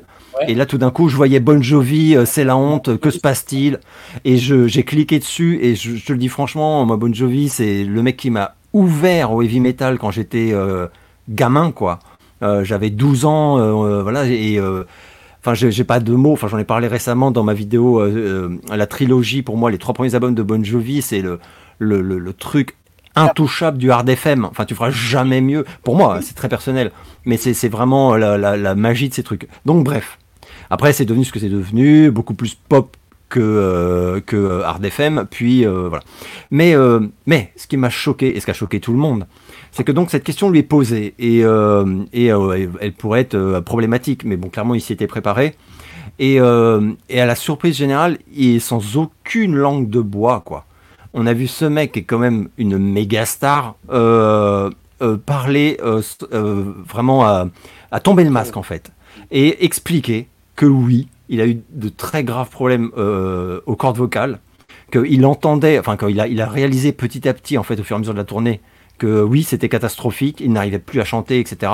Ils étaient en pleine tournée, c'était très compliqué, mais qu'en fait, il a eu, euh, a eu des soucis euh, extrêmement graves, donc qui ont nécessité plusieurs opérations de reconstruction des cordes vocales. Donc, alors, il, rentre un peu dans les détails, c'est-à-dire qu'en fait, c'est carrément dingue, c'est surréaliste en fait, c'est-à-dire qu'il t'explique des trucs que toi tu comprends pas vraiment. Enfin, euh, l'opération, qu'est-ce qu'on a essayé de faire. Donc, il y a un mec apparemment à Philadelphie euh, qui est particulièrement compétent et qui a essayé de lui sauver en fait sa voix. Enfin, mais donc c'est une opération extrêmement longue et, euh, délicate avec un, euh, un dispositif pardon, où on lui a implanté en fait une machine en plastique qui est qui est censée en fait aider suite à l'opération en fait ses cordes vocales à se comporter comme elles devraient, enfin retrouver les, les réflexes et des trucs comme ça. Enfin bref, donc il a, il parlé comme ça, il a dit que euh, il n'y a, il pas, de certitude sur le, rétablissement en fait euh, à ce jour quoi.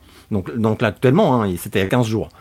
Et, que, euh, il a dit, mais sans aucun détour, que s'il il n'est pas capable à nouveau en fait d'être très bon en vocalement, il n'y aura plus jamais de tournée et, que lui en fait il, il, dit c'est, c'est trop difficile même de me revoir en fait euh, sur la dernière tournée enfin dont je me rendais pas bien compte.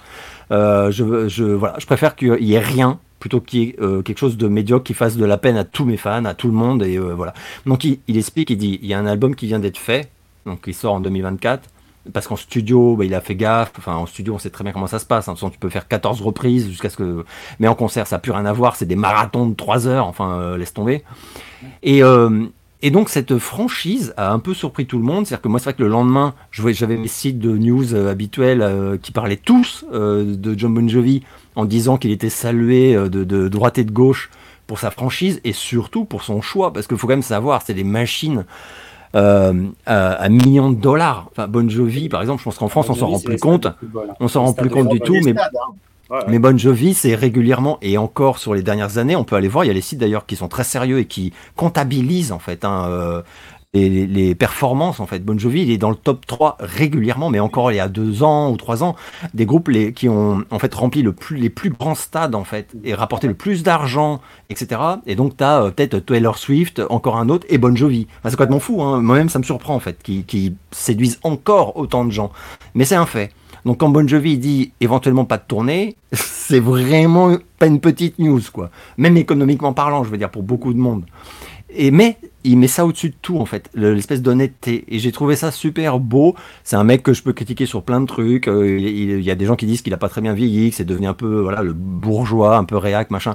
Moi je m'en fiche un peu de tout ça. Personne n'est parfait, ça m'intéresse pas. Euh, je suis fan de Manson, alors tu vois, c'est je suis très tolérant sur l'imperfection des gens et je trouve ça très intéressant en plus à titre personnel. Et je connais très peu d'artistes extrêmement talentueux qui était en plus irréprochable. Et des gens vraiment magnifiques. Non, c'est malheureusement pas si simple. Mais là, euh, il y a eu un moment où il m'a ému, en fait. Et euh, je m'attendais pas du tout, parce que mon Bon Jovi, évidemment, à titre personnel, je n'écoute plus depuis euh, très longtemps. c'est plus trop ma cam, parce que c'est même... Voilà, moi j'aimais quand c'était quand même très très très musclé, ce que c'était, hein, une époque, putain, les, les Sleepy When Wet, tout ça, mais mais, mais même encore It's My Life, tout ça, moi j'aimais beaucoup Keep the Face, c'était des, des, tubes que j'adorais, des, mais, mais magnifiques. Après, là, alors j'écoute toujours, ça fait partie quand même des groupes où par nostalgie et par amour, c'est un peu comme je dis, euh, Stallone, demain il, sort un nanar. Bah, j'y vais, je lui dois, euh, euh, je, je, je l'aime, enfin je sais pas comment dire, tu vois ce que je veux dire. donc oui, je serais déçu, mais tant pis, je serais allé le voir. Bon Jovi, quand il sort un disque. même, même en, étant, en disant que tu écoutes plus Bon Jovi, tu quand même, as quand même des réflexes de fan et tu as, un mouvement vers lui, parce qu'en France, il n'est pas en heavy rotation. Je peux te ah non, c'est clair. Ici, en fait, il n'y a pas d'effort à faire pour écouter. Il n'y a pas d'effort ah à faire, alors que vous, vous faites un effort pour continuer à l'écouter. Oui, oui, complètement. En France, complètement. En France, il est, il est, plus du tout. Euh, enfin, même sa maison de disques ne travaille plus du tout là-dessus. Enfin, donc, euh, bah, les albums sortent dans l'indifférence générale. Hein. Mais euh, en France. Mais, mais c'est vrai que donc voilà quand il sort un disque, bah, je l'écoute et il y a toujours d'ailleurs quand même deux trois chansons que je trouve très belles. Enfin, je vais pas non plus dire c'est pas devenu mauvais. Hein. C'est juste que c'est devenu euh, euh, vraiment un groupe de pop assumé. Voilà, il fait de la pop, euh, pop rock, tranquillou, quoi. Mais il ressemble plus à Bruce Springsteen qu'au Bon Jovi des années 80-90, quoi. Mon album New Jersey, dont un, abonné me parlait avec, avec euh, émotion euh, il y a pas très longtemps. Euh, ouais, putain, mais, mais quel album de ouf quoi. Lay Your Hands on Me, enfin c'est des, des hymnes incroyables. Enfin, non, mais bref, en tout cas, Bon Jovi, ça a atteint un sommet pour moi dans ma vie où je lui dois tellement qu'en fait je m'en fiche. Il peut se dire, je suis à la retraite, bah, je suis reconnaissant pour toujours du bonheur qu'il m'a donné quand j'étais gamin, je sautais sur mon lit avec une raquette, enfin tous les clichés, tu vois.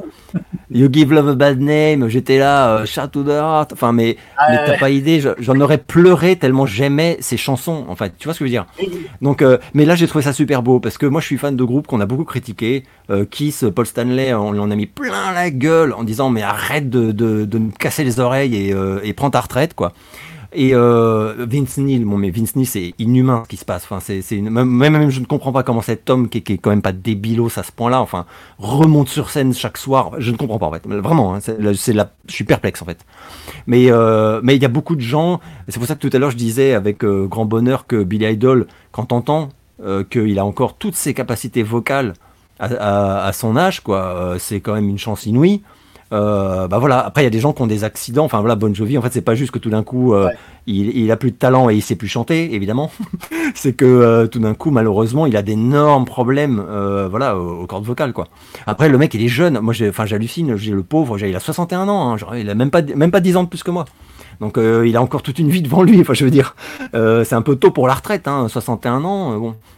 Mais, mais il est prêt à ça, enfin, je trouve ça. Et bref, en tout cas, j'ai, j'ai sal, je salue enfin, euh, sa démarche que je trouve hyper courageuse. Je, je suis pas sûr que, enfin, visiblement, beaucoup de gens, si, euh, se rendent compte qu'il faut du courage pour euh, parler comme ça. Mais euh, j'ai, j'ai trouvé ça vachement bien. Énormissime, ouais, tout à fait. Non, non, non c'est du courage. Ouais, on est des fans de Bon Jovi, d'homme. On, on Et il a dit. Non, bah, est... moi, moi, oui, oui, mais moi je suis fan, mais vraiment fan, quoi. Enfin, surtout quand il y avait eu, euh, oui, les, les, les, premiers albums. Et moi, si tu veux, quand euh, j'ai eu mon permis de conduire, j'avais fait une compile. Donc il y avait No, Easy Way Out parce que forcément ça s'y prête et il y avait euh, Runaway. Euh, c'était obligé d'avoir beaucoup de Runaway, Runaway c'était des excès de vitesse. c'était des excès de vitesse. C'est clair. Forcément parce que ça te ça t'enjaille. Et aussi un souvenir, on en parlait un petit peu de souvenirs télévisuels. Euh, comme j'avais MTV, il y avait l'émission de Ray Cox qui te faisait euh, ah oui. des tops. Il y avait des tops dans les années là justement où il y avait euh, Bed of Roses, tout ça, enfin des trucs comme ça. Et tu avais Aerosmith qui avait sorti Get a Grip. Et lui, ah, et, et, et, en fait, tu avais tous leurs clips parce que c'était ce qui c'était le top euh, de cette époque-là. Donc tu voyais les clips qui étaient super bien à l'époque. Ouais, grave. Et, euh, et, et, et, par contre, pour en revenir à, ouais, à la news de, d'Alex, ouais, ça me fait un petit peu de peine, ouais, parce que j'avais vu qu'effectivement, il y avait eu sur YouTube des, des vidéos un peu malsaines euh, ouais. Mm. en, en, en, en, faisant écouter un petit peu euh, Bon Jovi qui chantait, ben voilà, avec euh, ses moyens. Et ouais, malheureusement, ouais. Mais bravo pour son honnêteté et c'est ouais, quelqu'un que, ouais, que j'adore. Il, il, a, il a beaucoup de dignité. Ne m'étonne pas de lui. Ça, ça m'étonne pas de lui. Et on va arriver sur nos deux derniers choix. Alors, un choix propre à Dom et un choix qui est commun, qui est vraiment commun, oh qui, qui, finira l'émission. Alors, le choix propre à, à Dom, à, à, mon avis, un truc encore ubuesque qui ne peut se passer qu'en concert. Et ouais. on a parlé énormément de pop, de rock, de métal. On a parlé, voilà, on a. Mais là, on va parler un peu de hip-hop avec un truc, c'est vrai, hallucinant, voir une oui. star porter un maillot de football euh, qui, dont il ne connaît même, connaissait même pas l'existence. Non, mais même pas ce que c'est. Oui, oui, bien sûr. Alors, raconte-nous, Dom, ces photos que tu as prises. Regardez, alors, Snoop Dogg. Snoop Dogg avec le maillot du, du oui, alors ça c'est quoi? Oui, voilà, floqué numéro 5, Snoop Dogg.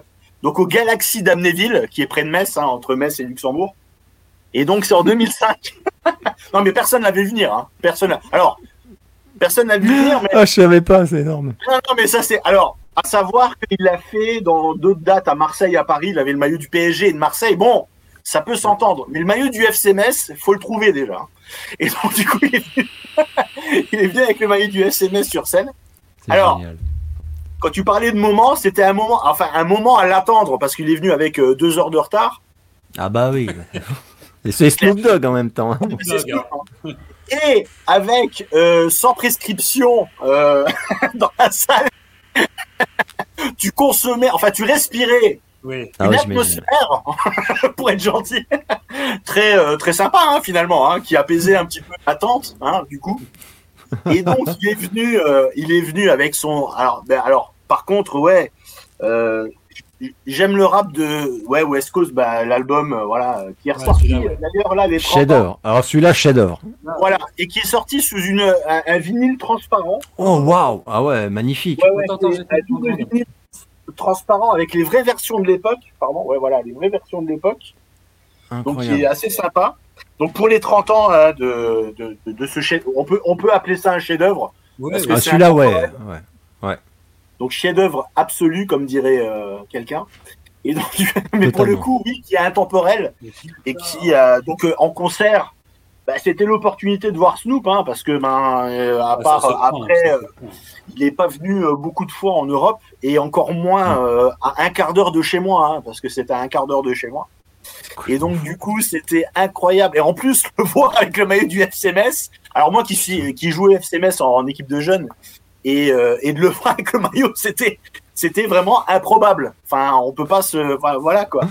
Et donc là oui pour moi c'était un moment euh, assez drôle et iconique parce que ben Snoop euh, ça reste un personnage à part dans le rap, dans le hip-hop, dans la culture aussi. Surtout, et avec l'album que tu montres, qui est. Qui est ah ben l'album là, c'est il y, a, y, a, ben, y a tous ces tubes. and Hein, Juice, Juice, Juice, ouais ouais, ben, c'est sûr. Hein, ben, là c'est.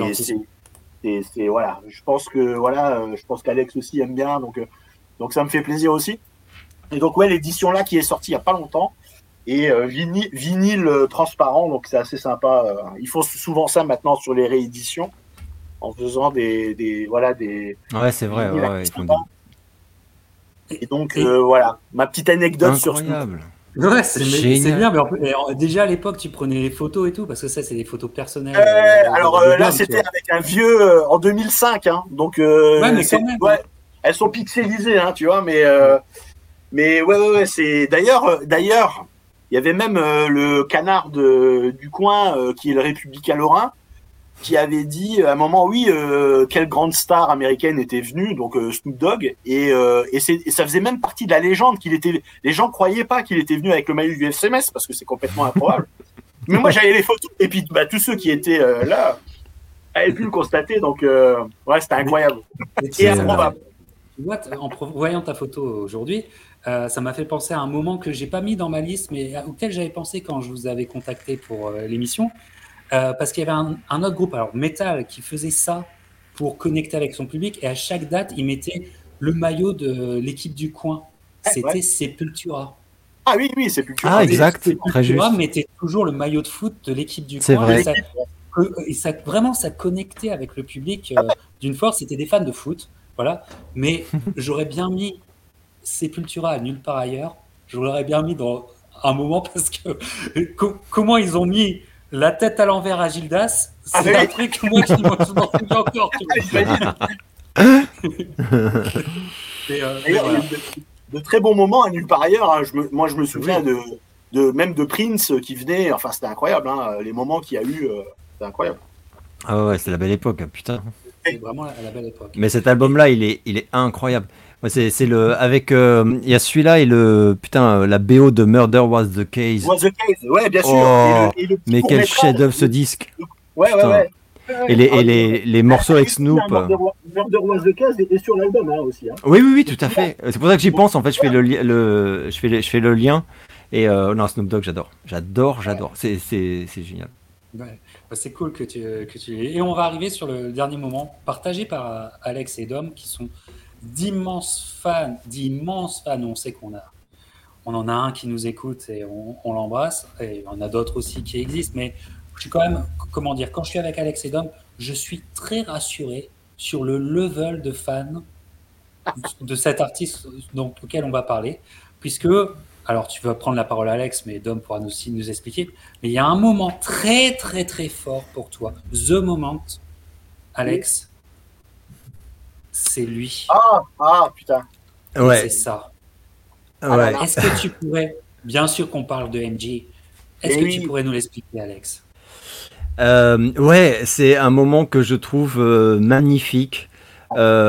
totalement un moment anormal qui, qui d'ailleurs a choqué tout le monde. Enfin, quand on a vu les images, euh, et qui, euh, quand on aime, enfin quand on aime, euh, quand, quand, on a, comment dire, une empathie pour Michael, comme beaucoup de ses fans quand même, et quand on sait à quel point tout est millimétré, enfin tout était millimétré dans ses tournées, mais comme pour plein de plein d'autres vedettes hein, évidemment. quand on a entendu parler de ça, d'abord moi je me souviens, j'en ai entendu parler. En fait, c'était le 12 octobre 87 à l'Osaka Stadium au Japon. Euh, donc, euh, tournée euh, bad, Michael au top du top, mais alors vraiment, quoi. Et il y a ce, cette histoire que Michael a bondi hors de scène en fin de concert, donc au moment de la chanson Bad d'ailleurs, à la fin de Bad, et qui s'est donc plus tard on a eu les images. Et où il se met à courir hors de scène hein, vers le public et donc on est, on est au Japon et il y a euh, des grillages, comme on, le voit sur les, captures écran que j'ai fait. Euh, qui sont des grillages de sécurité, donc hein, euh, qui séparent, qui éloignaient en fait. C'est-à-dire que quand on voit sur les vidéos, on voit très bien en fait, il y avait la scène, un immense espace. Enfin, c'est dégueulasse hein, de faire ça, franchement. et après, ces grillages monumentaux et le public derrière de fausses. Donc en fait, tu peux pas être prêt en fait. C'est-à-dire que près de la scène, en fait, ça n'existait pas dans ces configurations là quoi. Et euh, mais de voir euh, Michael donc euh, se comporter, en fait, c'est la seule fois d'ailleurs. Je crois que c'est le seul cas qu'on ait où il a il a pété un plomb quoi, mais dans le plus beau sens du terme quoi. et il était survolté. Alors si on voit les images déjà dans la chanson, enfin il est, il, a une énergie, mais c'est incroyable quoi.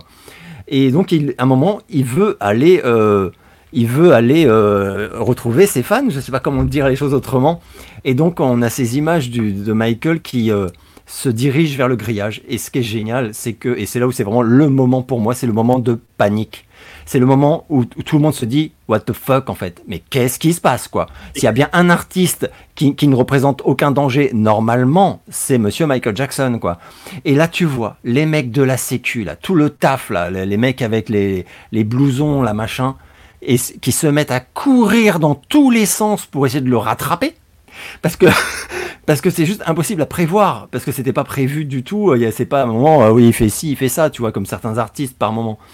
Et ce qui est génial, c'est de voir la sauvagerie, en fait, punk, c'est complètement surréaliste, quoi, euh, euh, de Michael, qui donc court, bondit sur le grillage, mais euh, vraiment comme un fou, quoi.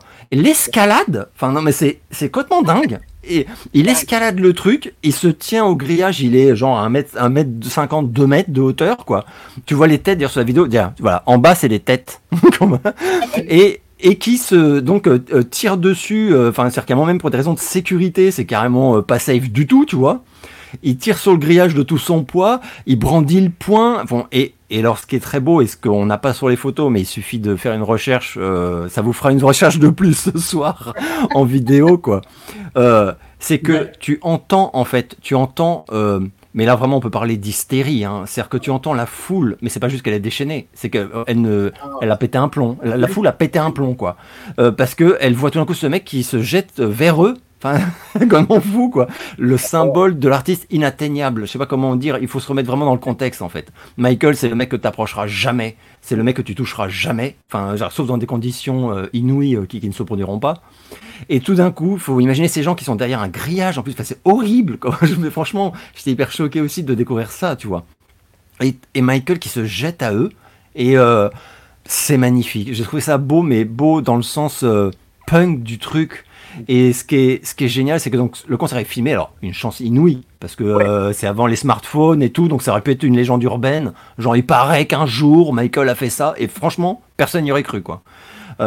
mais là, ça a été filmé parce que c'était un concert filmé. Donc, euh, donc d'ailleurs, à un moment, tu vois, je crois, tu vois les, les images qui tremblent, tu vois que le mec, le caméraman, il s'était pas prévu qu'il se mette à courir. Pour, euh, mais bon job, bon réflexe, le caméraman, très bon, bravo. Euh, parce qu'il l'a suivi en mode, allez au reportage, quoi.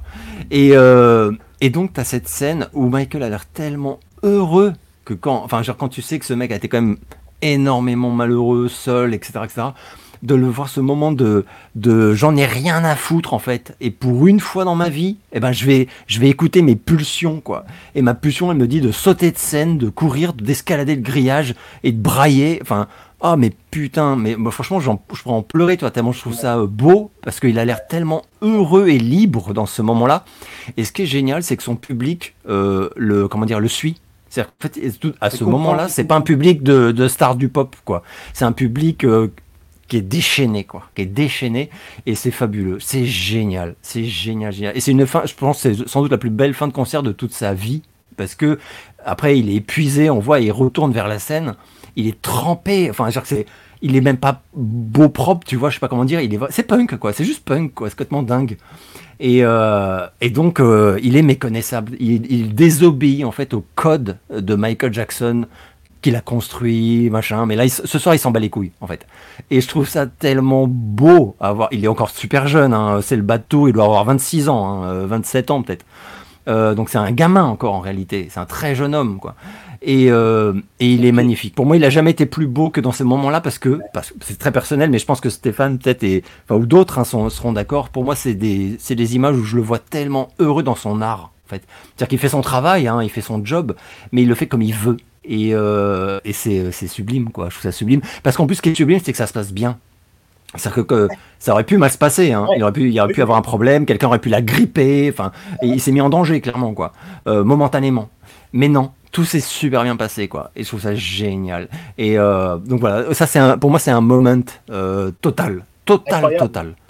Et en plus, je sais, pour en parler des fois avec des gens, euh, des gens qui me parlent de Michael, là, toi qui, qui a beaucoup étudié sur Michael, etc. Et les gens ignorent ce moment. le, public, le public de base ignore ce moment. Et ce moment, quand j'en parle ou quand les gens voient les images, ils me disent Putain, bah, tu vois, en deux secondes, tu me fais changer mon regard sur cet homme, en fait. Tout simplement, en fait.